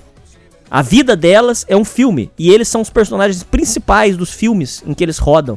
Então eles acreditam que é, eles são muito importantes, eles acreditam que a opinião deles é muito importante, que eles têm que dar opinião na internet, que eles têm que dar opinião nas pessoas, que eles têm que comentar assuntos. Foda-se, cara, ninguém quer saber sua opinião. Você é só mais um. Tá aqui, é, eu com o Homero tá aqui, um dia ainda vai pro caixão, acabou, ninguém vai lembrar da gente, foda-se. Esse é o mundo real. Mas a sua irmã, você que mandou, ela acreditou na. É, ela foi parte da. Ela caiu na farsa. Que muitos caíram. Ela, ela caiu na farsa que ela é especial, que ela é importante, né? Que ela merece. E, além dessa inflação que a sua irmã sofreu, existe mais um agravante no seu caso, em particular. As mulheres, como eu já expliquei aqui no programa, a, a mulher amadurece mais rápido que o homem, sim. Sim. Um menino com 13, 14 anos tá pensando em Naruto, tá pensando em, sei lá, em Pokémon, em, em sei lá, desenhos aí de hoje em dia, bem 10. Uma menina com 14 anos já tá pensando em paquerinha, carro, é, bebida, é, fumar. Ela já pensa, é, realmente, a, mulher amadurece mais rápido. Só que tem uma vírgula aqui. A mulher amadurece mais rápido, mas ela tra muitas, muitas, muitas, muitas. A maioria trava na adolescência e não sai mais. Então você vai ver mulheres com 25, 28, 30, 35 anos preocupada com baladinha, preocupada com cachaça, preocupada com putaria. E a mulher não, não, não sai desse estado de maturidade. Esta é a explicação. Eu estou explicando para vocês, ouvintes, de forma racional. De, sem, sem, sem migué, sem nada. Essa é a explicação racional de por que, que quando você, ouvinte, vai num barzinho para chavecar uma mulher, você tem que ficar usando aqueles papos chimpa para comer ela. Porque a cabeça dela continua. É como se você estivesse conversando com uma adolescente. Começa a reparar a conversa que você tem que ter pra comer uma mulher. É a conversa que você teria com. Eu não vou dizer uma conversa que você teria com um adolescente, porque aí seria crime. Mas você entendeu a, a ideia. Imagina falar isso. Né? Então, a conversa dela, a cabeça dela ainda é adolescente. Veja você, ouvinte, que mandou esse e-mail, para não parecer que eu sou um mentiroso, que eu invento história. Olha a cabeça da sua irmã. A sua irmã é uma adulta, presta atenção, a sua irmã é uma adulta que tá preocupada com farra, funk, gasta dinheiro, preocupado com comer, comer fast food, cara. E gasta 500 reais de Uber. Você tá louco, cara? Isso não, é, isso não é uma atitude de uma pessoa adulta, uma pessoa séria, com credibilidade, com, com emprego. Isso não, é, isso não é uma atitude de uma pessoa séria. Você tá entendendo, ouvinte? Isso é a atitude de uma pessoa adolescente. Um adolescente faria isso tranquilamente, Homero. Um adolescente tranquilo. Um adolescente pegaria 500 reais, porque ele não tem noção de dinheiro. Pegaria, gastaria 500 reais de, de, de, de, de Uber, Mas como é que come alguém, fast como food. Como é que alguém gastou 500 reais de Uber, cara? Isso é impossível, é, cara. cara. Tu vai pra outro estado, você sai do país com 500 reais de Uber, eu acho, cara. Deve, deve ser, não dá pra entender, entendeu? Então, é, é, o seu caso ele se agrava ainda mais porque é uma mulher. E a mulher, infelizmente, ela, ela tra muitas travam na adolescência e não saem. Então, o seu caso é muito delicado. É, antes de eu terminar de ler o e-mail, você quer fazer algum comentário por enquanto, Homero? Ah, eu acho que. É, é tu já falou muito. Do, tu, tu, falou em outras palavras é, o, que se, o que se fala com, com, com, relação à castração, né? Tu tem que. Muito do teu amadurecimento ele vem do, do fato de tu ouvir não na vida. Que cada não que tu escuta é uma castração. Não, você não pode fazer tal coisa, você não pode fazer tal coisa. E muitas vezes quando tu não castra uma pessoa, quando tu diz, quando tu, tu não diz o, tu, tu, tu, tu não diz não para a pessoa, a pessoa acaba meio que virando uh, tendo um, um, desvio de caráter, né? O, o Aristóteles ele falava uh, sobre essa questão do hábito, né? É muito difícil tu, tu, mudar maus hábitos, né? Eles vai usar uma metáfora da árvore, né? Que a árvore, hum. quando uma árvore ela nasce torta, é difícil de tu ajustar a árvore. Então é melhor que tu cuidar para desenvolver a árvore reta. Né? Então, só que no caso do ouvinte, né, a, árvore desenvolveu toda a torta e eu não sei como é que ele talvez poderia ajustar né, no, no, essa coisa toda. E outra coisa, o Homero, a gente tem aqui no Brasil, e quando eu digo no Brasil, eu não sei se em outros lugares do mundo também tem isso, por isso que eu tô dizendo no Brasil. Eu nunca saí do Brasil. Nós temos aqui no Brasil, Homero, uma ideia assim de quando esse, esse, que eu vou falar é muito delicado, tá? Mas é, é caso a caso. Mas muitos dos casos é, é isso aqui que eu vou dizer. Quando o, o menino aparece morto, levou um tiro da PM, levou um tiro porque foi na boca de fumo, algum rolo. Aí aparece a mãe chorando. Ou então, se o menino foi preso, aí aparece o, a mãe e vão lá e falam assim: Tadinho do pai com a mãe, coitadinho, gente, olha só, olha o que o filho tá fazendo com o pai e com a mãe. Olha, é caso a caso, tem que analisar muitas coisas que eu e vocês ouvintes não podemos. Mas em muito caso, aquela bala que matou o filho tem parte do pai. Porque o pai não deu limite, porque o pai dava dinheiro, não controlava, o menino tava cheirando pó. E eu falo isso, tudo isso que eu tô falando em conhecimento. Eu, eu É a família desestruturada também, né? Tem toda essa questão. Não, a desestruturada também, concordo. Mas, a, o, o, o, Homero, por exemplo, família de riquinho que libera um cartão de crédito na mão do filho. Você não pode fazer isso, cara. Você tá matando seu filho fazendo um negócio desse. Você tá Não é? matando seu filho. Pro seu filho ir é, começar a cheirar pó, é, é um dois, cara. É muito fácil. Pro seu filho cair no mundão, muito fácil. Você tá matando o seu filho. Você tá achando que você tá ajudando o seu filho? Não, você tá matando ele. Ô, ô Homero, dá um carro, um pai dá um carro pra um filho de 18 anos, ele tá matando o filho. Amanhã, como eu conheci, Homero, eu conheci, amanhã, se o seu filho fizer uma cagada, o que é natural, um menino de 18 anos não tem maturidade pra ter carro, Não, amanhã não que seu filho ter. pegar um carro, não deveria ter. Amanhã, se seu filho pegar um carro e enfiar ele na parede, aí vão lá vão falar assim, coitadinho do pai com a mãe. Não, pe- pera aí, coitado, tudo bem.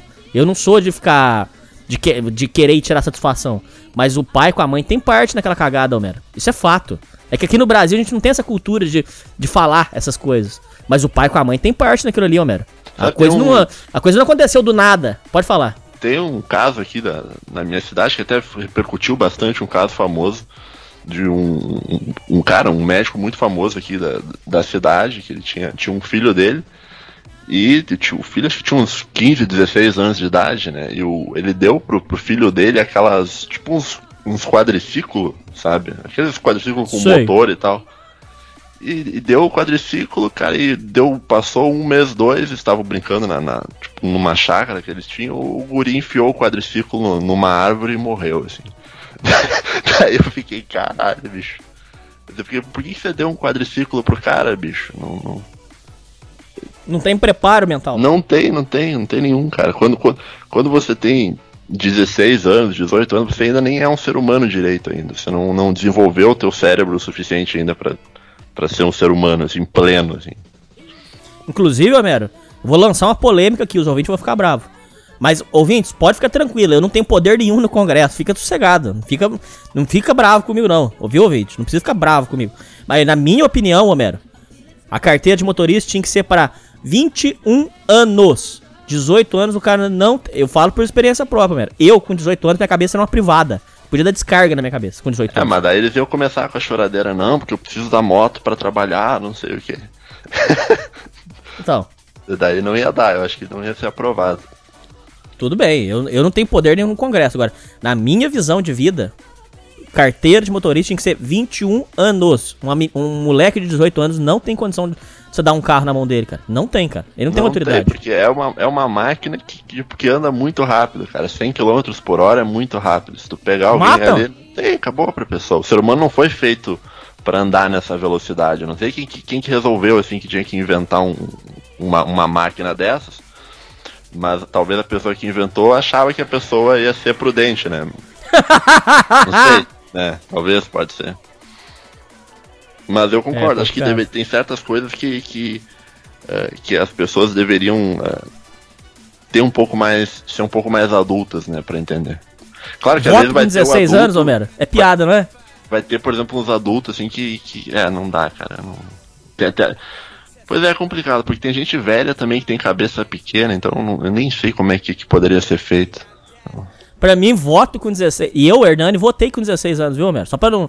Só pros ouvintes não descer o porrete de mim. Eu votei com 16 anos, mas eu acho que vo- voto com 16 anos é piada. Ah, eu O vou que, que um menino de 16 anos. Ô, Homero, conta pra mim então. Eu Conta me pra mim. O que, que um menino profundamente do, do voto que eu tinha feito com, com 16 anos de idade. O que, que um menino de 16 anos tem de maturidade, de visão de vida pra fazer um voto, cara? Você pode me contar? Não tem nada. Tem... Eu votei porque meu pai pediu. Vota no fulano. Sério? Eu votei porque tinha uma visão romantizada de fazer um título e tal, não sei o que, exercer a cidadania e tal, aquela, aquela blue pilagem, né? E achava que fazia diferença e tal. Votei num, num candidato e, e Comunista. eu vi. É, eu votei, eu, eu votei no, eu não vou dizer em quem eu votei, mas eu votei num cara que, que, que até foi preso já pra presidente da república.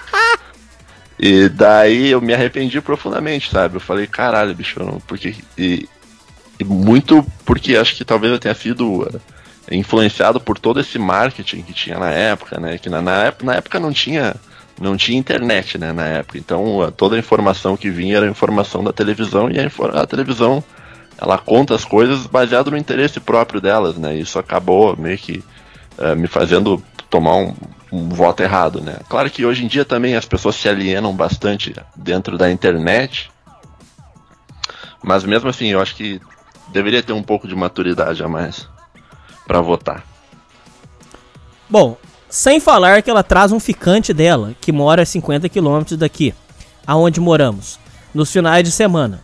E o casal inventa de transar e fazer barulho alto pra caralho. Cara, olha que pessoa sem noção, cara. Cara, quando tem. Quando minha mãe tá, tá aqui em casa, quando minha mãe vem me visitar, quando minha mãe tá aqui, nem beijo na boca de uma mulher eu dou, cara. Na frente dela. Em respeito à minha mãe, cara. Essa sem noção. é, Realmente ela acredita que o mundo é dela, cara. Ela acha que ela tem o direito de trazer homem dentro de casa e trepar alto, cara. Olha a cabeça.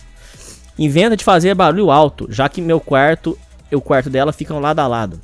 E a minha cama fica bem do lado da parede, que fica exatamente na parede dela do outro lado. Ou seja, dá pra ouvir tudo lá. É uma falta de respeito enorme.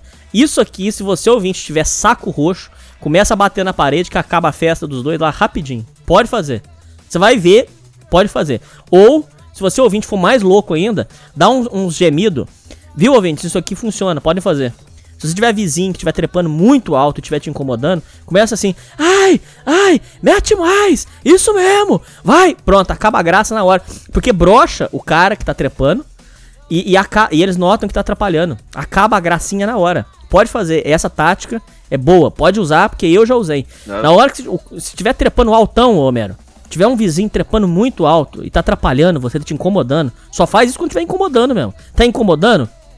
Põe a cabeça pra fora da janela e começa a gritar assim: Ai, ai, mete mais, mete, mete, filha da puta. Pronto, você vai ver lá, lá o casalzinho vai parar na hora. Vai acabar a graça deles. Porque eles vão notar que tá, que tá atrapalhando e vai acabar. Você, com a sua irmã, ou começa a bater na parede, ou começa. Ou então dá um gritão: Ai, ai, ai, ai, mete mais, mete mais. Pronto, acaba a graça. Você vai broxar o cara, vai acabar. Pode falar, Alberto. Não, acho, acho meio uma falta de respeito isso, né? É, assim, mas eu, eu contar que tinha um colega meu que ele morava num prédio e tinha um, um casal que, que fazia essa, essa prática, né? Muito alto, assim, sabe? E, cara, deu, chegou a dar problema de, de ter que falar na, na reunião do condomínio. Pra, pra, Eu sei, eu sei. eles, eles não citaram nome nenhum, assim, mas disseram, ó, gente, a gente sabe que é bom, mas cada um tem que fazer aí com, com moderação, com prudência e tal. E porque atrapalhava todo mundo, né, do, do prédio do cara, assim. Mas eu já fui sem noção assim. Eu, eu dava umas bimbadas que eu via lá na portaria do prédio. Hoje eu me arrependo, cara. Sem noção total. Ah, mas daí com que É. cara tu vai sair também depois, né? Todo mundo vai olhar Ah, pra ti, tipo, ah, é muito, é muito chato. Na época eu era muito perturbado, cara. Putz, cara. Eu era, eu, eu- era outro ser. Eu não era esse aqui. Eu fiz uma cagada no prédio que eu me arrependo amargamente, cara. Tenho até vergonha de lembrar. Eu fiz um negócio que.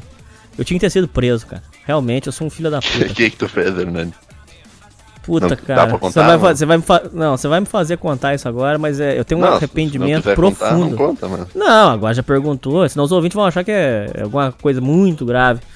Eu comprei uma vez uma bombinha que vinha escrito. é lógico, isso é mentira, tá? Mas vinha escrito na bombinha. Vinha escrito: uso restrito do exército militar. Na bombinha, vinha escrito. Aí eu falei assim: será que isso aqui explode alto mesmo? Deve explodir bosta nenhuma. Aí era a bom- a bombinha do exército. Aí peguei aquela bombinha e falei, vamos ver essa história mesmo? Aí eu peguei, abri a porta do prédio. Olha, cara, que arrependimento, cara. Puta, cara, porque eu já pedi de desculpa pra Deus isso aqui, cara. Eu acho que essas merdas que eu sofri na minha vida, cara.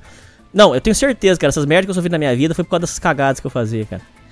Eu, eu abri a porta do prédio e falei assim, vamos ver essa história mesmo? E aí o corredor, a- as escadarias do prédio, dão um eco dá um eco alto. E. Tanto é que se você pisar em escadaria, faz aquele pá, pá, pá, pá. Aí eu peguei, acendi a bombinha e soltei. Rapaz do céu, foi um estouro que eu, eu, eu me arrependo, eu me, eu me arrepio só de lembrar. Imagina um estouro muito alto, muito, muito alto. Pá! E deu aquele eco grande. E a bombinha começou, soltou um fumação, cara. Aí as pessoas punham a cabeça para fora da, da, do apartamento com aquele estouro e pessoas de idade e com aquele estouro alto e com aquele eco. E, e, aí as pessoas vinham aquele, aquele, aquela fumaceira, as pessoas começaram a achar que, tinha, que o prédio tava explodindo, que tava. Tá caindo algumas, o prédio. Tava caindo o prédio. E começou a sair é, senhor, senhoras de idade, crianças chorando, é, mulher grávida. Todo mundo começou a descer a escadaria correndo, desesperado.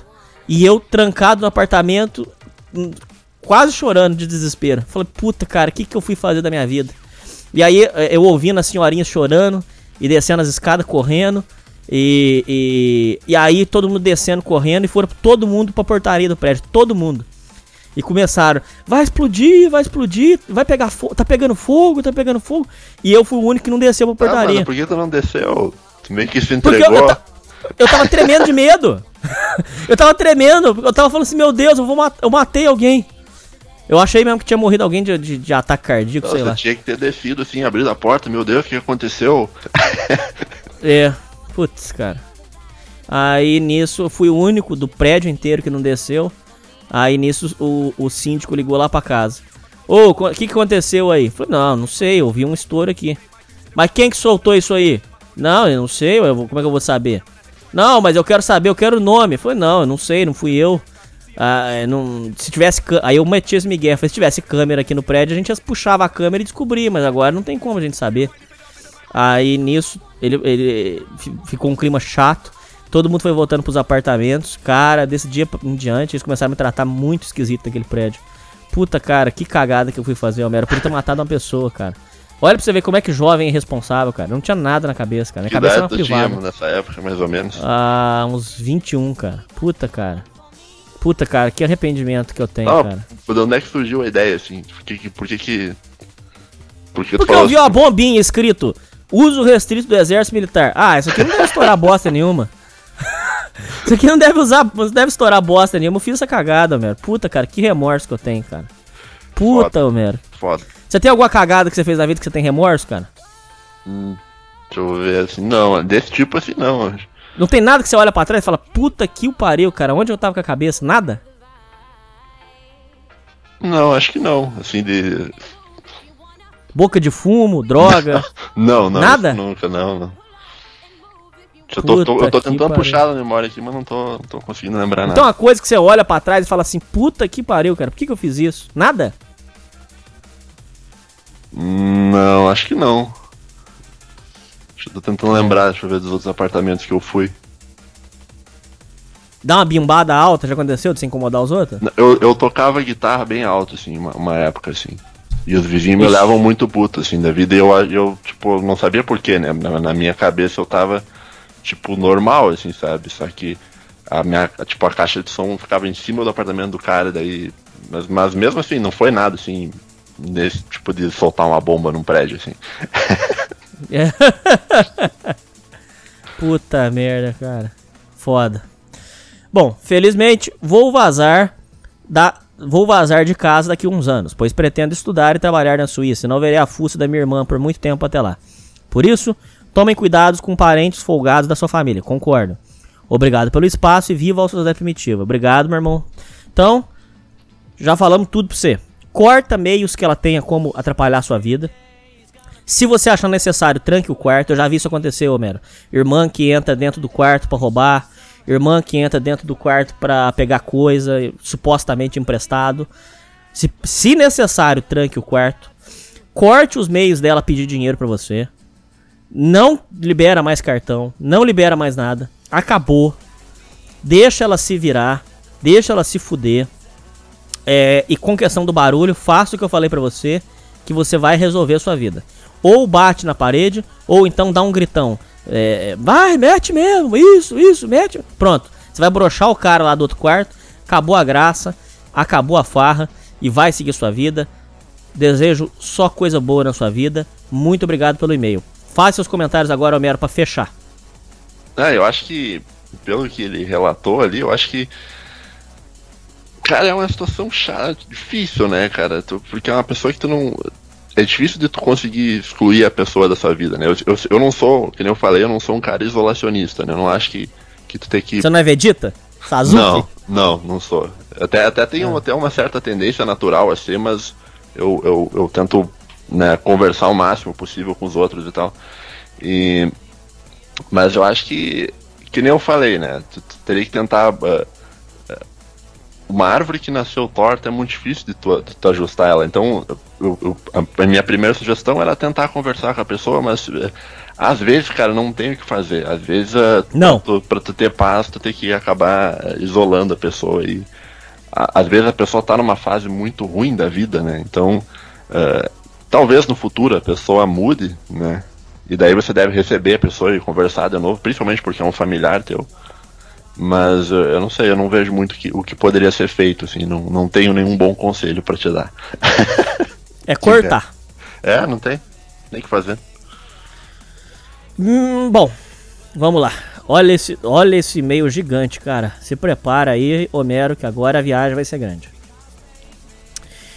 Meu primo nerd que foi Stalker. Fala, Hernani. Sou o cara do e-mail do meu amigo Shed da última leitura de e-mails que você fez. Vou compartilhar uma história que é até meio recente. Do meu primo que caiu na inocência do mundo moderno. Se tiver adolescente de 18 e 19 anos ouvindo isso e achando que nerd moderno é ótimo, não façam a mesma cagada que meu primo fez na história de evento que ele foi. Meu primo mora na região do Morumbi. Sempre teve uma vida boa. Ele não é rico, está muito, mas está muito longe de ser pobre. Porém, mesmo vivendo bem, ele é um cabaço pra cacete com mulheres. Já que minha tia, mãe dele, mimava demais meu primo. Ó, mais uma. Parece que eu com o Homero combinou e a gente não combinou nada, hein? Aqui tá sendo totalmente aleatório. O que já é um defeito ruim de quem vive com uma classe média de São Paulo. Ou, eu posso falar porque eu conheci. Eu trabalhei em evento de rico em São Paulo. Caras, Homero, o, viu ouvintes paulistanos. O- os- deixa os ouvintes paulistanos falarem aí nos comentários. Pode falar, ouvintes. Cara, a classe média alta de São Paulo e os ricos de São Paulo é outra, é outro mundo, cara, é outra realidade. Ou são caras de uma arrogância, são caras de uma soberba é, é sobrenatural, Homero. Não é pessoa. Espaçoso, né? Pessoa espaçosa, né? São pessoas que não. São pessoas assim, Homero, de um nível. Deixa eu tentar te explicar mais ou menos assim o nível de soberba deles. Eles não gostam, por exemplo, que você fale muito. é, que você fale é, é, próximo deles, porque eles acham que, que o pobre vai passar uma doença. Tipo, tipo umas coisas assim, cara, sabe? Tipo umas coisas desse nível, assim, tá É, ligado? mas esse, eh, daí esse é o tipo de pessoa que tu não quer perto, assim. Tu tem que evitar também esse tipo de gente, assim. Tem, tem. Tanto é que eu não gosto de mexer com esse povo, nem fudendo. Nem fudendo, cara. É, por causa disso, fez cagada uma atrás da outra por causa de mulher. Ou, o que eu não gosto do, do, do paulistano rico e do paulistano classe média alta é a forma como eles olham pra gente. Ô, meu, já aconteceu do povo olhar pra você com uma, uma cara de desprezo, cara? Puta, cara, uma cara assim, sabe, de. Sabe olhar pra você, cara, e. Tipo assim, isso não é um ser humano, tá ligado? Já, isso, já me, isso me aconteceu uma vez quando. Acho que quando eu tinha uns 15, 16 anos, que eu era. Tava, tava numa época de, de, de rock and roll e tal. Não de rock and roll, de punk, eu escutava bastante. eh, aquela banda. Ah, você é do punk? É, eu escutava bastante Tequila Baby, Misfits, essas coisas. Ai, E daí uma vez. Dois eu- por dois. Como é que é aquela música? Dois por dois. Ca... Como é que é? Tem o quarto da empregada. Ah, não lembro agora as- as letras. Hum. Mas. é, daí eu comprei aqueles Spike, tá ligado? Aqueles tipo umas pulseiras de, de espinho, assim, sabe? E na época, né, que, que eu até tinha uma banda e tal, na, naquela época. E, e eu falei, ah, vou sair assim na rua. E, tipo, uma vizinha minha, tipo, cara, nem não me deu oi, assim, na rua, assim. Eu, eu olhei pra ela, assim, ela olhou pra mim ela virou a cara, assim, não me deu oi. Porque eu, e porque eu tava, tipo, entre aspas, assim, mal vestido pra, pra dentro do, do padrão da pessoa, né? Então. e- Mas aí é legal, vai. Quando a gente é punk, as pessoas têm, têm medo da gente, é legal, vai. Ah, Eu me senti Você meio. Eu me senti meio merda, assim, pra falar a verdade. né? Porque, porque na minha cabeça nem passava, nem passava pela minha cabeça que isso ia acontecer, né? Então. Eu falei, ah, normal, tô aqui e tal, andando, vou dar oi, a pessoa não me deu oi, assim. Eu falei, então tá bom, então. Assim. e quando eu me vestia Bom. normal, assim, é, tipo, eu dava oi normal. Normal. assim. É. Ah, tá. Por causa disso, fez cagadas uma atrás da outra por causa de mulher. Uma vez, ele inventou de querer nam- namorar com uma web namorada para matar a carência dele e pagou altas, Meu Deus do céu. pagou altas granas por um mês inteiro. Se não me engano, foi com uma mulher streamer de cabelo verde que não joga porra nenhuma. Que nem essas minas que são, são famosas por serem gostosinhas e gostam de tratar mal os moleques. Fui ver o perfil daquela mina depois de toda essa merda, vazou toda para o grupo da minha família e a mina é enjoada pra caralho. Me lembrou tipo daquela tal de. Bom, vou ler o que tá no e-mail aqui. Será que dá- pode dar processo, ô, ô, Homero? Lê ou não lê? Lê aí, vamos lá. Me lembrou tipo aquela tal de Gabi Catuso. Gabi Catuso, pra que os ouvintes que não sabem, Ah, que falou sei que os é. homens são lixo. Ela Uhum. falou que os homens são lixo. Queria ver o que, que ia acontecer se um homem falasse mulher é lixo, hein? Imagina eu, ouvintes. Ó, Deus o livre guarde, bate na madeira. Eu nunca fiz isso, se Deus quiser, nunca vou fazer. Mas imaginem, numa suposição, aonde eu, Hernani, escrevo lá: toda mulher é um lixo, mulher é uma merda. Toda mulher tem que se fuder porque mulher é merda. Já pensou? Ouvintes do Sociedade Primitiva, vocês já pensaram o que, que ia acontecer comigo? Faça essa breve reflexão aí na cabeça de vocês, só pra gente, né? Só pra aproveitar o momento. Ia tomar aquele bloco de 30 dias lá no, no, no Facebook. Ah, Isso aí é pouco, né? Isso aí é. Você tá sendo gentil, você tá sendo generoso, né, Homero? É. Eles iam matar mesmo, eles iam atrás, iam botar na cadeia e tal. Inclusive teve gente famosa aí que defendeu, que falou que não, que ela tem, tem razão mesmo, tá certo, papapá, tá bom. O filho da puta não só gastou uma nota, como também nem viu a desgra desgramada pessoalmente. O que me mostra como jovens modernos viraram uns merdas só por causa de feministinha retardada, concordo. Mas o ápice de gadice dele foi o otário se apaixonar por uma cosplayer brasileira que é até famosa no Instagram. O idiota babava pelas fotos dela mostrando o cu para ganhar likes e ter a atenção de gados. Ele, como todo moleque cabaço, ficou curtindo todas as fotos e inflando o ego dela incansavelmente. Porém, não ficou nisso. Ele descobriu que a tal cos- cosplayer ia participar como seu trabalho, com seu trabalho de cosplayer. Trabalho de cosplayer, você tá de brincadeira, né, ouvinte? Você mandou de brincadeira, né? Tem gente que fala que é trabalho, aqui que fala que é trabalho. Tá que pariu. Que é um famoso evento, que é, com seu trabalho de cosplayer na CCXP, que é um famoso evento anual da cultura nerd. Putz, isso aqui é uma merda, cara. A cultura nerd é uma. Ah, E eu já gostei muito, viu, Homero? Mas virou um negócio. Eles. É, é, Homero, a gente que, que gostava dessas coisas foi expulso por eles. E agora eles tomaram conta de tudo, cara. Agora você não pode mais. Você ouvinte não pode mais jogar um jogo em paz, nada. Eles, eles tomaram tudo pra eles, cara. Só aqueles gordinhos estrogenados, assim, de, de óculos e. É, é, é. É isso mesmo. E, e eles tomaram conta daquilo lá. Eu gosto de um jogo de, de carta que chama Magic. Puta, cara, não tem como, cara. Não eu dá joguei mais. Magic uma época. Não. Mas Então. daí, daí é coisa, Magic é coisa de burguesa. Aí tu que tá sendo boy aí, tem que comprar É todas as cartas, bicho. Não, é muito caro não, é, as, as, as cartas boas é cara, mas a, o que eles falam que é lixão que eu compro, o lixão custa 10 reais, não sei quantas cartas, acho que é 10 reais, 200 cartas. E o que é lixo pra eles, pra mim é ouro, porque é- as cartas legais de jogar são as cartas comuns. É, eles gostam de jogar baralho assim, é, eles compram. é, é, tá, deixa eu só explicar brevemente pros ouvintes. É, é assim que funciona, Mero. Tem lá é, 40 cartas que ganham o jogo na hora. Tem 40 cartas que ganham o jogo, que puta que pariu. Você- ganha o jogo. Aquelas douradinhas, outras? né? É, as douradinhas. É, essa mesmo. Você já tá entendendo, você já tá entendendo. Tem 40 cartas lá que você ganha o jogo. Puta que pariu. Só que o Magic tem, na última contagem, ele tem 20 mil cartas. 20 mil. Só que tem 40 lá que você ganha o jogo. Essas cartas são caríssimas mesmo. Igual o, o- o- você falou. É coisa de 500 reais a carta. Só que tem 40 lá que ganham, por exemplo. Tô, dando, tô chutando um, um número. Não é 40 só, é- parece que são 80. 80 você ganha o jogo. Ganha o jogo e acabou. Aí os idiotas esquecem que isso é um jogo, é pra ser divertido. E aí eles compram as cartas que são mais apelonas e todas as outras 20 mil cartas são ignoradas. Só que o legal, na minha visão, na minha visão de vida, o que eu gosto de fazer com meus amigos é levar esses baralhos simples e jogar. E aí, o que, que é o legal? Todo mundo põe lá os bichos, e aí põe pra brigar e tal. É legal. Você tomando uma cerveja, comendo um churrasco, dando risada. Isso é divertido. Não, os caras, é, a frustração da vida deles, a vida deles é tão merda que a alegria deles é ir numa loja, comprar as cartas que ganha e ficar lá. Tudo, joga, é, tudo ganha, é, um jogando contra o outro e um ganhando do outro. Essa que é a graça deles. Pô, cara, que coisa chata, cara. Por isso que vocês são tudo mongol, cara. Por isso que eu não quero, eu não quero mais contato nenhum, ô, ô, Homero. Eu não quero contato com nerd, eu não quero contato com nenhuma dessas pessoas, cara. Eu não quero nem amizade com essas pessoas, cara. Não quero, cara. Quero distância dessas pessoas e não quero que vocês nem apareçam aqui no Estudante Primitivo. Pode falar, Homero. Ah, aquelas, aquelas coisas de. O, antigamente, eu lembro que os filmes de herói eram legal. Hoje em dia, assim, é insuportável, assim. Quando eu vejo alguém com a camisa de filme de herói, assim, me, me dá um, um desgosto, assim, eu não sei. Tem um sentimento de que, que, que parece que eu não, não pertenço mais a, a esse tipo de coisa, assim, sabe? Eu não me identifico. pra fora. Pois é. Bom, como ele é um nerd sojado que tira foto com boca aberta, ele queria tentar uma, reaprima- uma aproximação com a tal cosplayer.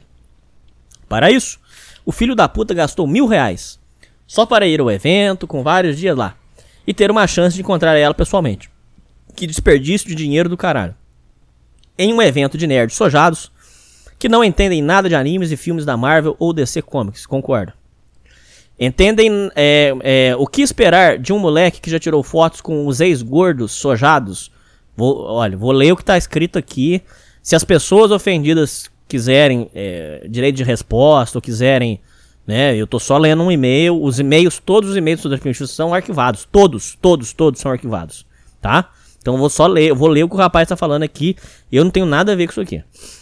Já tirou foto com os ex-gordos sojados do Jovem Nerd e o Érico Borgo, do canal Omelete, que é militante feminista dos animes. Matheus. Me... Não. O o Érico Borgo, do canal Omelete, e o militante feminista dos animes, Matheus Mendonças, do All Blue. É, Quem é mais antigão odeia a esquerda, sabe a merda que se tornou os eventos ultimamente, verdade. Eis que ele achou essa tal cosplayer. Só, só a título de curiosidade, é, essas pessoas que vão nesses eventos geralmente são.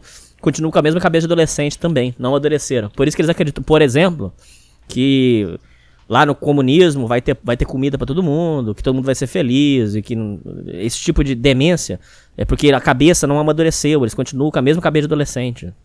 Eles acham que o Che Guevara é herói, que ele, vai, que ele foi bonzinho e tal. Eis que ele achou essa tal cosplayer do terceiro ou quarto dia de evento, não lembro direito o dia, e ele tentou uma aproximação com ela para ver se rola algo mais com a, com a vagaba. A mina até era bonita, mas tem aquelas características de mulher rodada, que nem naquele áudio famoso do cara zoando o Whindersson Nunes. Mulher com peitão, rabetão, piercing de búfalo, está escrito na cara dela, vagabunda, mulher de consumo da rapaziada, mulher para fazer currículo. Mas como meu primo idiota ficou tentando tocar nela. Meu Deus, que vergonha, cara. A mina se incomodou pra caralho e os seguranças tiveram que tirar o. Olha que, olha que Puta maldade. cara. merda, cara. Mas também não precisava fazer isso aqui, pô. Uma pessoa pública. Ué, ô, ô, Homero, você, Homero, é pessoa pública. Uma pessoa que gostar de você, te encontrar num shopping aí. Vamos supor, o cara vem te dar um abraço. Você vai, você vai falar pro cara não encostar no você, pô? Falta É, de educação, não é? É, eu não falaria, mas acho que talvez, talvez o modo que ele tenha se encostado aí, não sei, né? Se, o- se, o- se o cara, tipo, talvez ele tenha se emocionado aí, encostado aí em alguma coisa que não tinha que encostar, daí ela deve ter ficado ofendida. Ah, mas eu duvido que ele fez isso. O cara nerdzão, você acha que o cara ia, ia, ia roçar o pau nela? Duvido.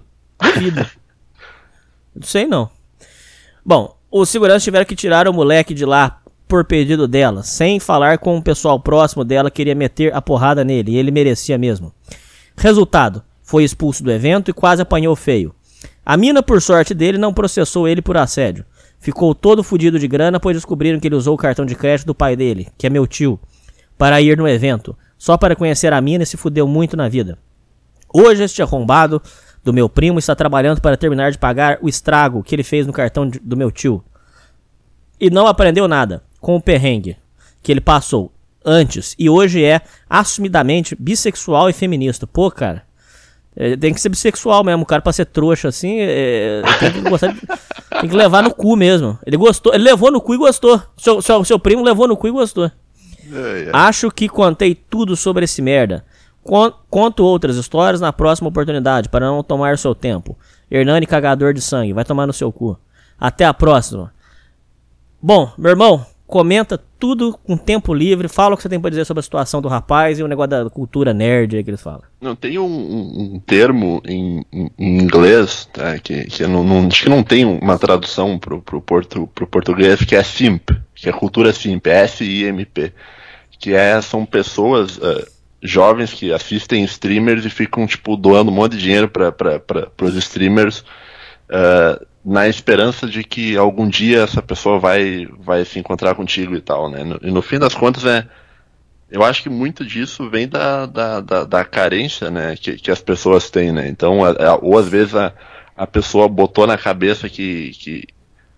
É que isso é- o, o problema é o seguinte, né, cara? O problema é que as pessoas ficam muito presas no, no mundo virtual, tá? E, e- e em vez de, sei lá, se relacionar com alguém próximo do, do, do mundo real, ficam idealizando uma pessoa do mundo virtual. eh, E isso é, isso é péssimo para para sociabilidade, né? Então, não sei, cara, eu eu não recomendo ninguém fazer isso, tá? E, e outra coisa, tu já, tipo assim, tem bastante cara, tipo, que, que doa dinheiro pra mulher, tá? Tem bastante cara que doa dinheiro pra outros streamers que também são caras, mas, tipo, tu nunca vai ver uma mulher doando dinheiro pra um cara streamer. Isso, eu nunca vi isso, tá? Então, eu não sei, cara, eu acho que que que eu poder, que que daria pra que conselho que dá.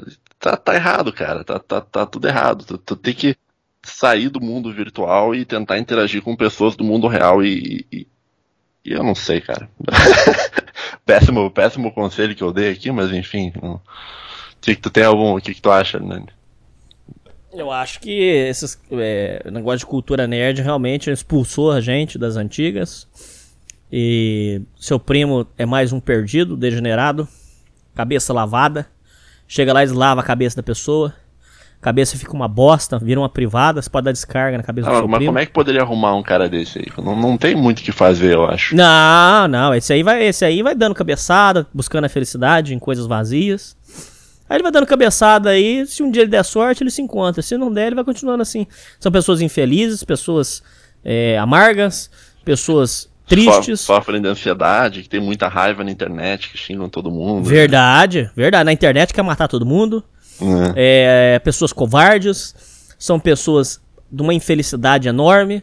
Por quê? Porque tá vazio, né, cara? E aí ele tá tentando buscar as coisas no mundão. E aí, de ser pastor agora. Mas tá buscando, tentando buscar coisas no mundão que não vai preencher. Não vai preencher nunca ele. E aí, eu venho ao Homero, por exemplo, falando pra mim sobre estudar filosofia. Olha, filosofia eu acho que é uma coisa que preenche a mente do cara de uma forma positiva, entendeu? É uma coisa que o cara buscar o sentido das coisas já é uma coisa que eu vejo, eu vejo muito, muito positivo. Agora, é, e, e agora eu falando, eu Hernani, tô dizendo, não sei a visão do Homero, mas ah, Deus, por exemplo, preenche muito desse vazio que a pessoa tem. Então esse seu primo, ele tem um vazio muito grande que ele tá tentando preencher. E ele saiu no mundão, dando cabeçada. Ele, por exemplo, negócio dele ser. que disse que se descobriu uma, é, bissexual. Não, descobriu porra nenhuma, cara. Ele tá dando cabeçada aí. Ele viu o filminho lá, falaram pra ele que. Que ser bisse- bissexual é legal, ele pintar o cabelo de verde é legal, e tá aí dando cabeçada aí, buscando. Tentando ser feliz. Só que, se você quer um spoiler do que vai acontecer, seu primo, dessa forma aí, dando cabeçada, jamais será feliz. É, vai tomar uns ansiolíticos aí, vai, vai em É, psicólogo, vai é. terminar nisso aí. Verdade, verdade mesmo. Verdade.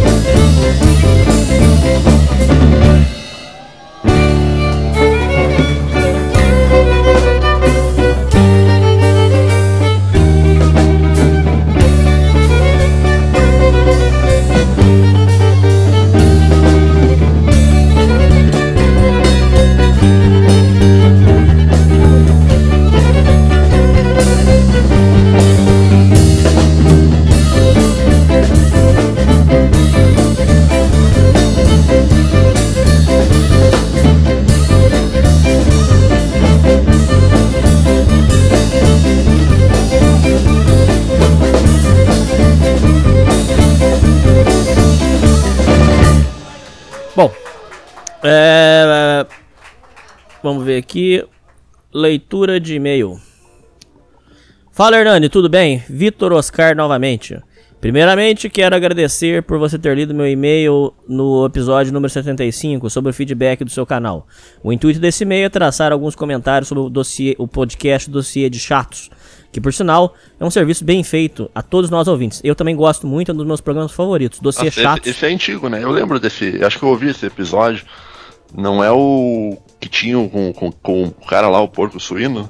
É o próprio, que É, falou sobre desse. chatos. É, eu ouvi isso aí. Até, até esse cara ele morava. Eu, cheguei, eu morei três anos em Santa Maria. Ele morava na mesma cidade que eu. Eu ouvia ele. Uma pena que, que ele desistiu de tudo, né? Do, dos Ah, ele já podcasts. tá tocando a vida dele, né? Mas uma, desejo boa sorte pra ele. Ah, que por sinal é um serviço bem feito. Quero abordar o, o, o que eu sobre dois tipos de chatos. Esse você não colocou no dossiê. O chato do futebol e o chato vitimista. O chato vitimista, o Homero conhece bastante, inclusive. O Homero vai poder dar uma aula pra gente. Olha só, parece que eu com o Homero combinou e a gente não combinou nada. Eu tô lendo aqui isso aleatório. Mas esse, o chato vitimista que você falou aqui, o Homero vai poder falar bastante. Vamos ver. Que o Homero é- conhece bastante lá da, da turma lá. O chato do futebol é aquele que simplesmente zoa o time do próximo quando é derrotado, principalmente quando o time dele é vitorioso no jogo. Quando perde um título ou quando é rebaixado.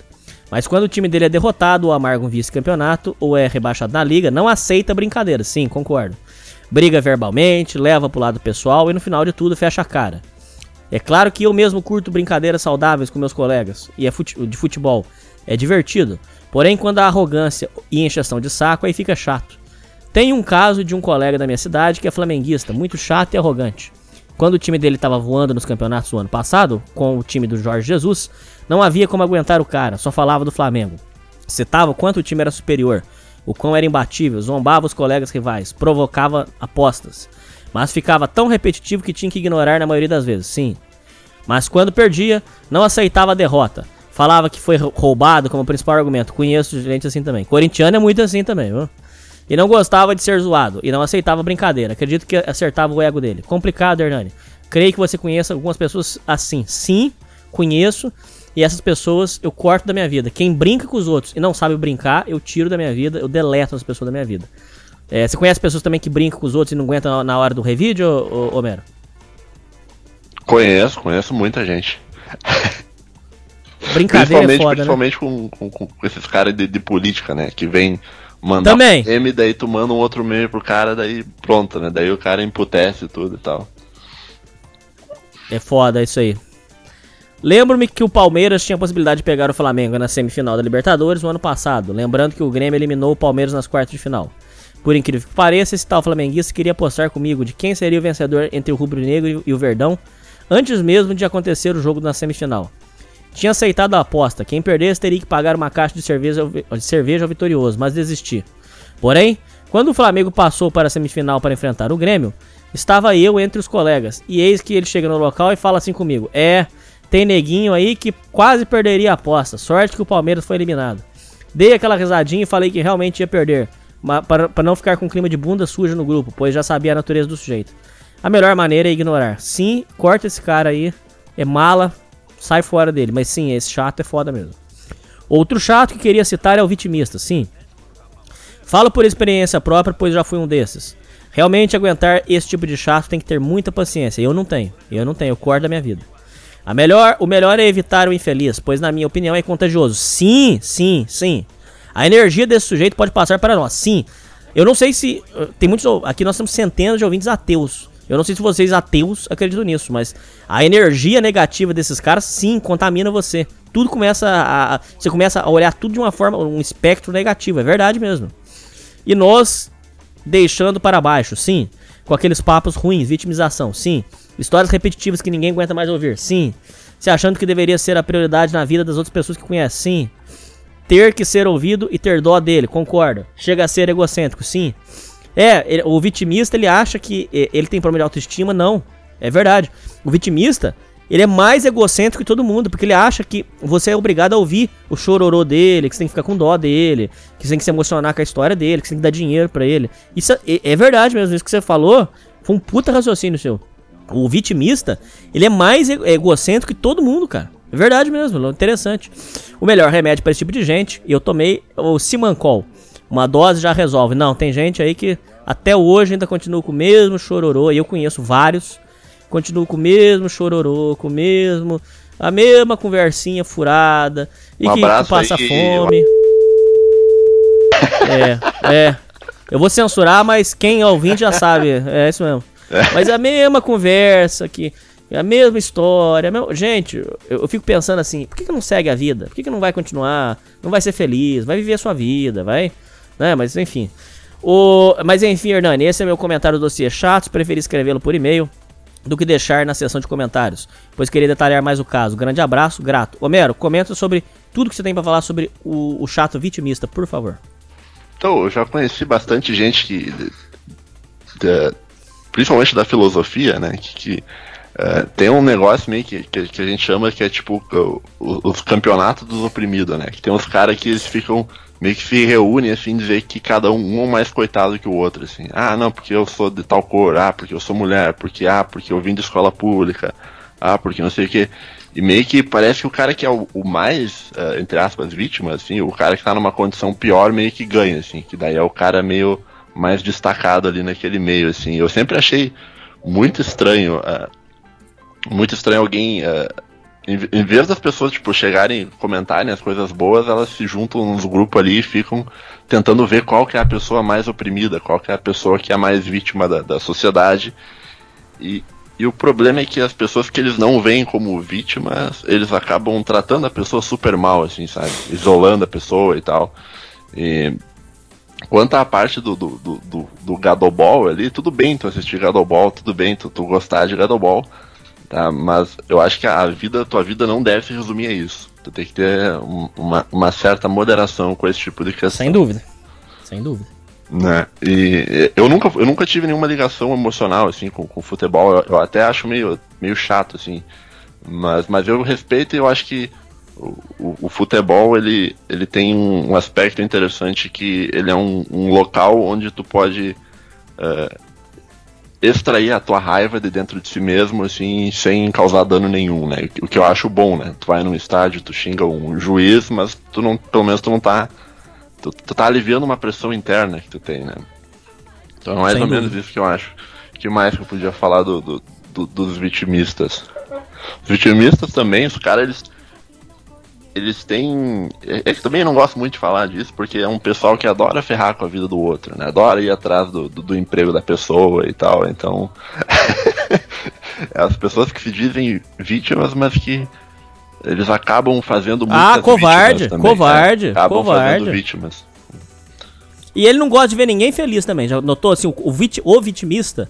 É, eu já conheci bastante gente vitimista, eu posso dizer com propriedade. O vitimista, ele, ele não aceita ver ninguém feliz. Já, já notou isso, cara? É um problema. É, é um problema mal resolvido. Você já viu isso, Homero? É, é, no, no fim das contas, acho que é uma pessoa que tá numa fase ruim da vida. Eu acho que. é, eu não sei, eu, eu acredito na, na possibilidade que, que que as pessoas têm de, de, de- mudar pra melhor. Então, acho que.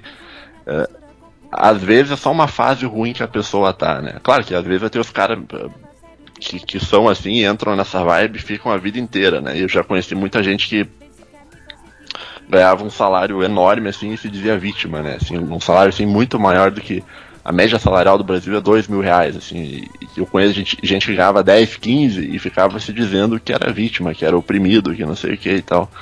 Então eu não sei, cara, eu, eu não, não gosto muito da- da- desse pessoal, assim, e eu acho que a pessoa deveria deveria evitar esse tipo de gente, né? Claro, às vezes tu tem um familiar teu, tu não tem como evitar muito, assim, mas no geral você deve também é, deixar a pessoa meio de lado, né? Eu, eu tô sentindo que eu tô falando, assim, tô- eu tô soando muito isolacionista aqui, dizendo que tu, tu deve se, se isolar de muita gente, mas tem pessoas que tu tem que abrir mão delas na tua vida, né? Então, eles Tem, que tem seguir o teu caminho, assim, cada um pro seu lado. Tem sim, você tem que mudar o seu mundo. Eu sou defensor dessa, dessa ideia, eu vou morrer abraçado com ela. É, você tem que mudar o seu mundo. Mudar o mundo total é coisa de megalomaníaco, é coisa de pessoa louca, pessoa que vai. Pessoa que quer mudar o mundo dos outros, aí eu não concordo. Agora, Lá mudar no- o seu mundo, você tem. Lá no, no, no- nos JPBF tem muita gente também que, que, é vitimista, né? Que, que Nossa. E, e muita gente de que não, não se dá conta, assim, do- do- dos privilégios que tem, né? Então, eu não sei, cara, eu não. Eu acho que não- isso não, não, não te leva a lugar nenhum, isso não faz bem pra ti. Se o ouvinte é vitimista, ele deveria talvez repensar e tentar ter uma postura um pouco mais positiva com relação à própria vida. né? Tentar primeiro se arrumar, né? Não tô querendo soar muito Jordan Peterson, mas é mais, mais, mais por aí. Primeiro arruma a tua vida e, e segue, segue o barco. Tu não, tu não tem como tu não tem como salvar o mundo inteiro. tá? E ainda bem que não, porque senão ia ser um peso muito grande pros teus ombros. Né? O que tu pode fazer é meio que tentar levar a tua vida de uma maneira boa. Tá? Que é mudar o seu mundo. É. Mudar o seu mundo. Uhum. Carência afetiva. Tudo bem, Hernani? Venho aqui para relatar alguns pontos da minha vida. Gostaria de escutar algum conselho ou orientação de quem tem mais vivência. Tenho 19 anos, sempre tive o problema de carência afetiva.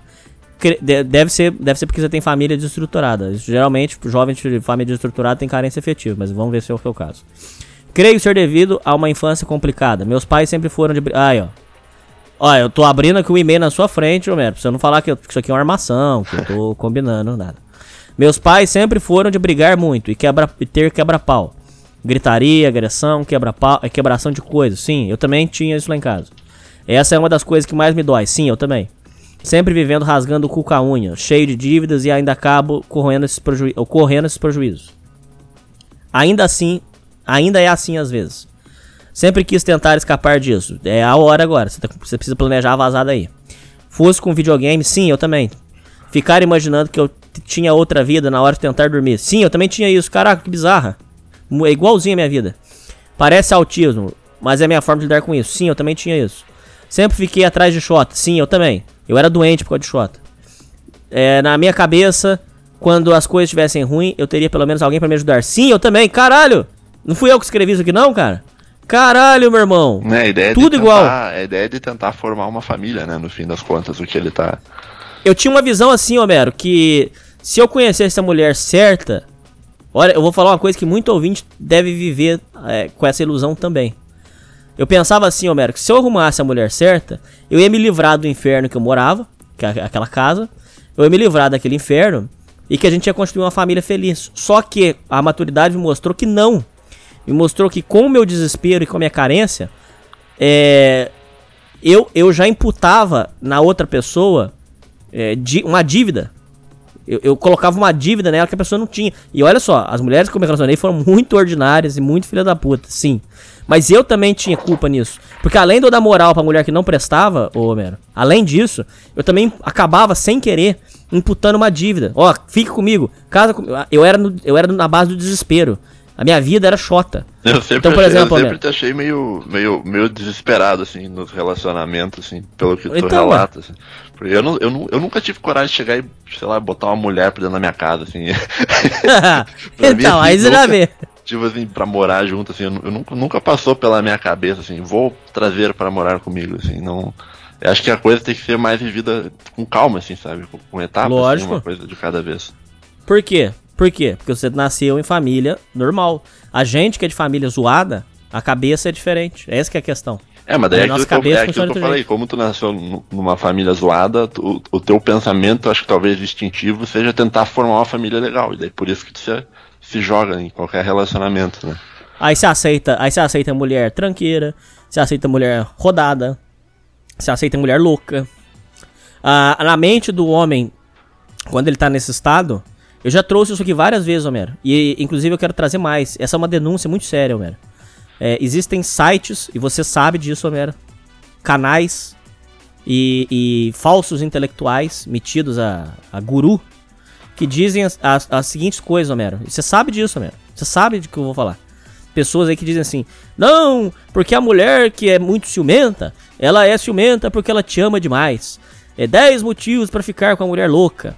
Aí, a mulher louca, perturbada, na mente do, do cara que tá nesse estado, ele pensa assim: Não, ela é louca, ela é agressiva, ela é violenta, ela é bipolar, mas é porque ela me ama muito. Então, como ela me ama muito, a forma dela mostrar o amor é assim: é quebrando as coisas, é perseguindo, é me Ou o cara tem infernizando. também a- aquela ideia de tentar arrumar o outro, né? Se vê um defeito no outro que tu não gosta e tentar Putz. arrumar a pessoa, mas às vezes Putz. a pessoa não tem como arrumar, porque às vezes, é- às vezes é uma árvore que nasceu torta, né? Que nem, que nem aquilo que eu tava falando antes.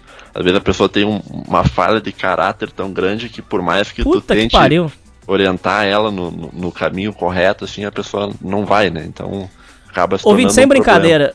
Se eu quiser, ouvinte, sem brincadeira nenhuma, isso nunca vai acontecer.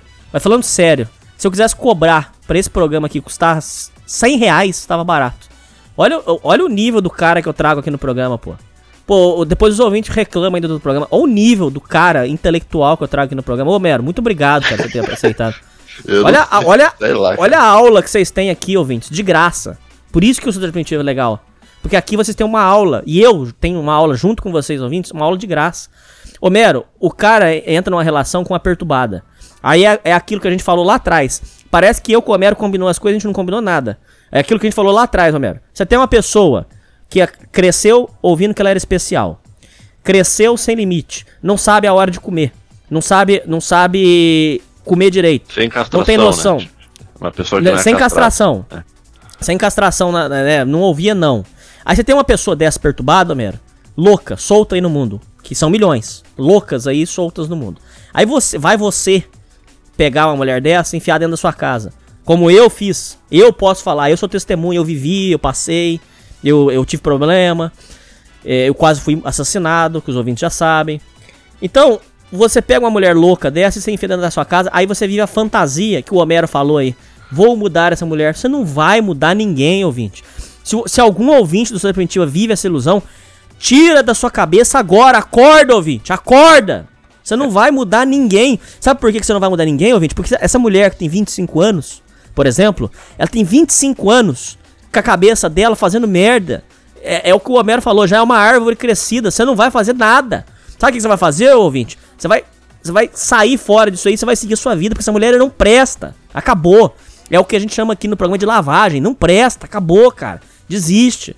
Você não vai mudar ela. Cara, são 25 anos fazendo merda, 25 anos comendo merda, 25 anos não ouvindo não, 25 anos ouvindo. Tô, tô supondo que a mulher tem 25 anos. São 25 anos de uma pessoa sem limite. Aí vai você, coitadinho lá, achar que você vai botar limite na mulher? Ah, meu filho, acorda, cara, acorda. Pode falar, Homero.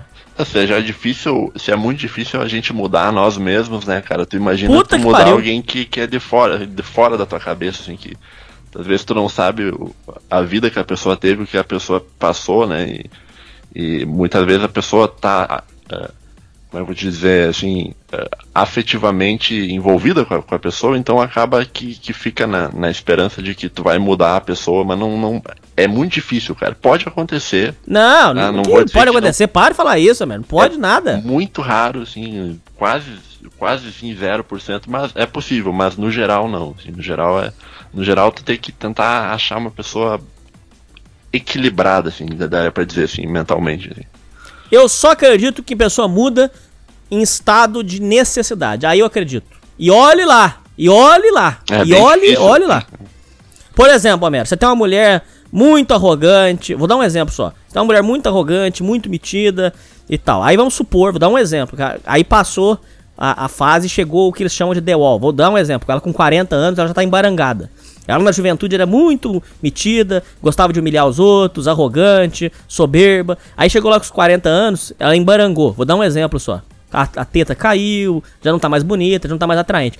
Aí ela, aí ela é obrigada a mudar o comportamento para ficar com uma, uma pessoa. Aí, por exemplo, é o que acontece, é, que é, é sempre denunciado aí é, com frequência, que é, é a mulher que depois que aprontou tudo no mundão, Aí ela volta e diz: Não, Benzinho, eu sempre gostei de você. Agora eu quero ficar com você. Vamos ser felizes, vamos ficar juntos. Crie os meus filhos junto comigo. Aí ela muda, mas não é que ela muda porque ela quer. Ela muda porque ela foi obrigada a mudar. E olhe lá, porque se aparece a, o- a cabeça de puta, isso aí o Nessahan Alita falava. A cabeça de puta não para nunca, o, o Homero. A cabeça de puta continua sempre ativa. Só que ela, ela, deu, uma, ela deu uma abaixada. Mas, por exemplo, se essa mesma mulher de 40 anos ap- aparecer um cara bonitão e jovem e dando, bo- dando boi pra ela, a cabeça de puta liga de novo e pode acontecer, pode acontecer dela ir e ficar com o cara. E- e- a cabeça de puta, ouvintes, guardem essa frase. Cabeça de puta, ela não desliga. Se vocês ouvintes quiserem achar que eu sou um mentiroso, tudo, tudo bem, direito de vocês. Mas ouve o que eu tô falando pra vocês. A cabeça de puta não desliga. Ela liga e não desliga nunca mais. É aquela mulher vai ter. Por isso, esta é, esta é a explicação racional. Eu tô te explicando para você, ouvinte, por A mais B. Por que, que nós dizemos que ficar com mulher rodada é um problema? Em teoria, vou, vou falar de teoria com você. Teoria. Se você pegasse uma mulher, uma puta de zona, e falasse assim para ela: olha, você é puta da zona, tudo, eu vou tirar você. Isso, falando de teoria, ouvintes. Teoria. Campo teórico. Se você pegasse a mulher puta da zona e falasse assim: olha, você é puta da zona, então eu vou tirar você da zona. Vou botar dentro da minha casa, nós vamos ter um filho e você vai ser fiel para mim pro resto da vida e você vai ficar bonitinha dentro de casa. Você não vai fazer merda, você vai ficar bonitinha. Você vai ficar lá tranquilinha e, e nós vamos ser felizes para sempre. Em teoria, isso seria possível. Só que a, na prática nunca, isso, isso, não acontece, porque geralmente, geralmente, são mulheres é, perturbadas, mulheres problemáticas, é, mulheres que a cabeça de puta não desliga, é, mulheres ambiciosas, é a mulher que quer ganhar 10, 10 15 pau por mês é, abrindo as pernas, ela não vai aceitar voltar para ter um emprego comum. Não, ela, ela não, chegar... não, não se junte com esse tipo de gente, Betinho, Exato. porque senão você vai terminar que nem o dono da IOC lá dentro de uma mala picotada. Exato! Exato. Por quê? Por quê, Homero? Porque a cabeça de puta.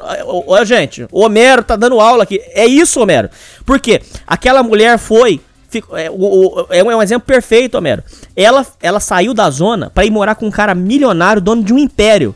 mas a cabeça betinha, de puta né? não para. Mas, o cara também era meio betinha mental, assim. Né? Total, total. Fazer uma cagada dessa, pô.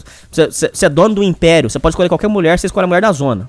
Vamos, vamos, vamos falar o português claro aqui. Você vai faz uma cagada dessa. Mas aí a cabeça de puta não para, continua. E ela já tava tramando merda. E aí o cara morreu. É isso, cara. A cabeça de puta não para nunca. Esse é o problema. Você entendeu? É isso mesmo que o Homero falou aí. Deixa eu só voltar aqui no e-mail, senão a gente vai viajar. É... Sempre em busca de amigo também. Eu também. Eu, Homero. Eu sempre fui desesperado com amizade. É por isso que esse programa tem tantas histórias de ingratidão. Porque todos meus amigos foram ingratos, mas a culpa era minha. Porque eu arrumava amigo bosta. Porém, nunca tive. Sim, eu também. Na minha vida toda, eu acho que hoje, refletindo hoje, eu acho que eu nunca tive um amigo. Não, é, o que eu considero? Considero amigos são os ouvintes. Os ouvintes realmente, muitos se tornaram, para mim, na minha visão de vida, amigos. Não conseguindo isso de modo algum, e acabei viciando e acostumando em ser sozinho. Sim, eu também. Praticando as coisas que eu gosto. Sim! Sem nem... Cara, não fui eu que escrevi esse e-mail, não, cara. Caralho, cara. Ô, você que mandou esse e-mail, cara. Puta, sua vida é igual a minha, cara. Praticando as coisas que eu gosto sem nenhuma companhia. Minha, campanha, minha, minha cabeça finalmente ficou em paz. Sim! Sou eu! Eu! Eu, ô Homero. Eu, eu, eu vivi tão desesperado atrás de mulher e amigos que eu fui entender depois que não tinha nenhuma companhia que era do meu nível, cara. E não é arrogância, não tô dizendo de forma arrogante para você, Homero. Mas é, eu tava tão desesperado com o amigo que eu não tava entendendo que eu sou o meu melhor amigo. Porque as coisas que eu gosto, ninguém gosta. É, futebol de várzea, é, música underground, é, filme que ninguém conhece. Essas coisas, você nunca vai achar uma pessoa que goste com você. É você gosta com você e você se diverte sozinho. Isso, isso dá uma libertação, cara. Isso te liberta, cara. Isso, isso, isso muda a sua vida, cara. É que esse, é... esse, esse conceito. É que na verdade, sim, às vezes as amizades, elas. Eh, as boas amizades elas são formadas quando tu tem algum interesse comum com a pessoa, né? Então, às vezes, no caso, talvez o ouvinte ele esteja num meio onde não tem absolutamente ninguém que curta as mesmas coisas que ele, tipo, é, é meio natural ele não conseguir ter relações interpessoais saudáveis, né? Ter um, ter um amigo, por exemplo, assim. E as pessoas vão notar que, que ele tá como se ele fosse um, uma pessoa externa, assim, sabe? Como se fosse um, um alienígena ali. Todo mundo na, na, mesma vibe. E o cara ali querendo ser amigo, mas tem uma vibe totalmente diferente. Eu acho que talvez o ouvinte tinha que procurar pessoas que têm interesses comuns a ele. Nem que seja na internet, algum grupo de, de algum assunto que ele gosta. Né? E isso que você falou é legal desses grupos. Esse é o lado positivo. A gente falou dos lados negativos. Mas o lado positivo é esse, Homero. Por exemplo, o Sociedade Primitiva é uma, é uma puta é, é, forma do, de pessoas que pensam igual se encontrar. Uhum. Isso, isso é uma coisa muito legal. Você se considera um cara é, muito solitário, Homero? Você gosta de fazer coisas sozinho? Você sente prazer em fazer as coisas sozinho? Como é que é a sua cabeça? É, mais ou menos, assim. Eu, eu, eu gosto de ter um pouco de, de, de um momento sozinho, em silêncio, porque eu consigo meio que ouvir minha própria cabeça e desenvolver talvez linhas de, de raciocínio sobre coisas que eu estava pensando, e muitas vezes que coisas que eu vou precisar escrever depois. Mas é, eu não vejo como muito positivo se, se ficar isolado, sabe? Eu acho que talvez você deveria ter uma ponderação ali, ter, ter uma, uma parte social da tua vida, mas também ter uma parte uh, mais, talvez mais contemplativa, mais reflexiva, né? Onde tu tá de bem consigo mesmo, né? E, e tu fazer amigos e tal, também tu tem que estar de bem consigo mesmo, né? Não, Concordo. Se a pessoa se odeia, dificilmente as outras pessoas vão gostar da pessoa. Se a pessoa já não gosta dela mesma, por que, que os outros iam gostar, né? Verdade.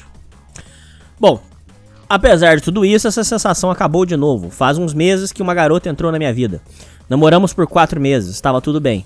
Finalmente tinha alguém para conversar e para me fazer companhia. Porém, ela começou a me tratar mal e eu fui cobrar. Sim, ela começou a te tratar mal por causa dessa carência afetiva. Quando você deposita muita coisa na pessoa, você faz, você desbalanceia a, a relação afetiva. Uma relação afetiva saudável, ouvintes, tem que os dois lados têm que, que contribuírem. Quando um lado começa a contribuir muito e o outro menos, aí gera esse tipo de, de desbalanço é... entrou na minha vida. E eu fui cobrar. Acabamos terminando agora e não consigo mais ficar bem comigo mesmo. Não olho mais em espelho, evito de olhar mulher na rua para não ficar pensando nisso. Nem ao menos consigo ter uma ereção mais, porque quando vou imaginar mulher comigo, logo penso que ela jamais gostaria de estar ali com a minha pessoa. Sim, pode dizer que isso é doença pensando. Como é que é? É, é, doença mental, pode zoar, mas eu tenho noção disso. Eu acho que é um caso não, leve de depressão, talvez. Depressão deixa broxa. Mas, é verdade. mas leve, assim. Não, não é assim, grave, assim. Não, não, não. Normal. Não sei mais ficar sozinho, sabe assim? Calma. Ficar, fica ciclando em fora de internet, te, tentando ficar com a cabeça em paz. É, aí ah, aí você não vai ficar com a cabeça em paz. Né? Aí, ó, já, eu acho que eu já descobri o seu, o seu problema. Eu acho que eu já descobri o seu problema. Você, com esse problema, você não deveria estar frequentando isso aqui. Isso aqui não é, pro, não é pra esse momento da sua vida. É verdade. Eu acho que eu já descobri o seu problema. Faz dias que eu não consigo dormir corretamente. Não, isso é normal. Fossa, eu passei, o Homero deve ter passado muito, o Fossa, os ouvintes passaram muito. Isso é fossa. Você tá em momento de fossa. É normal. Em fossa você não tem paz. É normal. normal. Faz normal. parte da vida. Isso, que eu fico puto, Homero. Eles não ensinam isso pra gente. Os pais deveriam passar uma noção pro filho que isso é normal. Que acontece. E a gente não tem. A, a vida emocional nossa, a vida amorosa, ô, Homero. É, eu faço muito essa crítica no programa, Homero. A vida amorosa nossa é, é, é no estilo assim: é, dá um pé na bunda do filho, fala, vai lá, filhinho, entra no. É, vai, é, conhece alguém, se vira, filhinho. E o cara vai perdidão, não sabe nada do que tá acontecendo. É, é numa dessa aí, Homero, que o cara passa uma corda no pescoço, cara. Ele não entende que ele, não entende que ele vai sofrer. Você entende isso? Uhum, sim. É, o sofrimento faz parte da vida, né? Até para tu conseguir entender o, a, o, o, bem é preciso que tu, que tu, que tu tenha pelo menos visto o mal, né? Então, então tu, tu tem que, muitas vezes, né?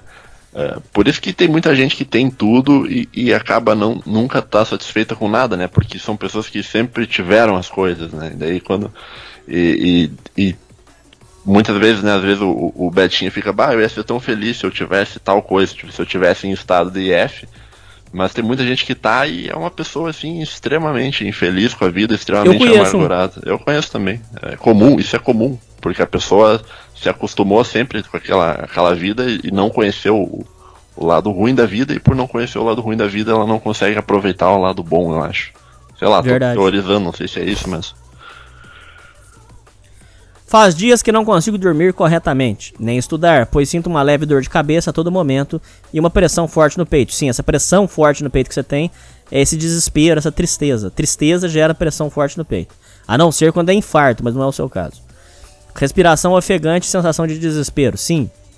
Quero ficar bem da cabeça de novo. Vai ficar, deixa doer, aceita a tristeza, não foge dela. Aceita, aceita. Mas aceitar a tristeza, ouvintes, não é você ser Vegeta, Sasuke, ficar de cara fechada, nada. E também não é ficar gritando.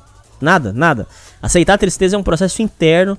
Só você e você. Aceita a tristeza. Aceita a tristeza como um sentimento. Isso que você tá sentindo, tristeza, vazio, perda de uma pessoa que você amava.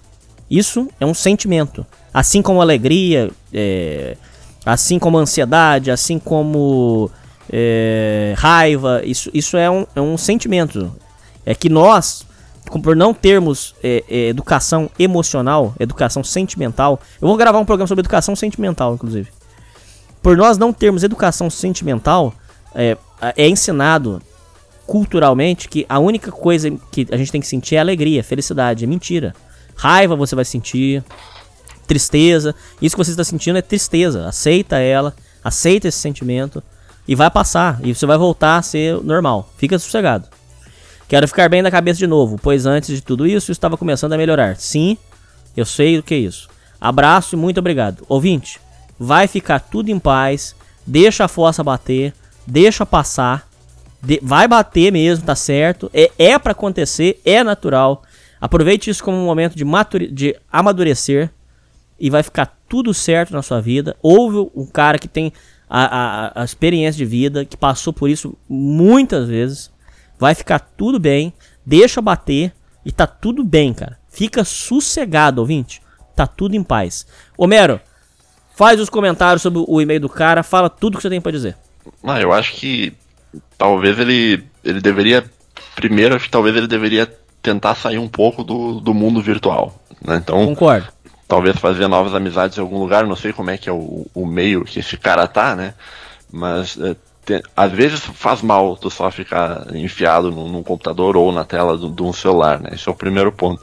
Segundo ponto, é, muito do, do, dos problemas psicológicos que as pessoas têm, claro, talvez não, não, não, todos, mas tu consegue resolver muito bem tendo uma alimentação saudável e tu praticando atividade física, sei lá, se, se sair correr. Então, isso pode ser, talvez o ouvinte possa tentar fazer, faz isso um mês, dois e ver se melhora. Se não, se melhorar, tu continua. Eu acho que vai melhorar, né? Muita. Você não. Uh, inclusive até pegar sol, inclusive, é interessante pra pessoa, né? Claro que às vezes, às vezes a pessoa tá com um problema mais sério e só isso não resolve. Daí talvez deveria uh, buscar algum acompanhamento com alguém uh, especializado nisso, né? Um psicólogo, um psiquiatra, alguma coisa. Mas também não, não fica se entupindo de remédio, que isso aí também não resolve, né? Então tem que, não sei. Sei lá. É isso? Eu acho que é, não sei. Que mais. Não, acho que é só isso mesmo. Busque, tente, Bom, tente ser um cara sociável e, e, e, tente fazer atividade física, tá? Para resumir, é isso. Tá?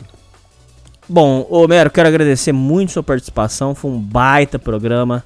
Realmente, acredito que os ouvintes ficaram muito satisfeitos. Acredito que eles vão pedir para você voltar naturalmente.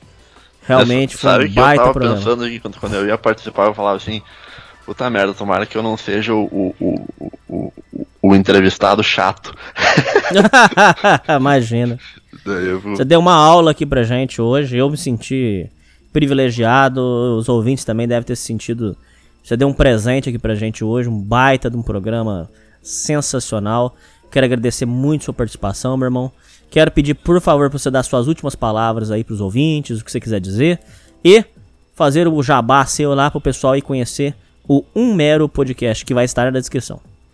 Ah, eu queria agradecer aí, ó, a oportunidade de, de estar aqui falando com o Hernani. É, o meu podcast é minúsculo, assim, é pequeno, não tem nem 300 pessoas e mesmo assim o Hernani, com imensamente maior que eu em, em número de inscritos, aceitou aí de, de bom grado a minha participação.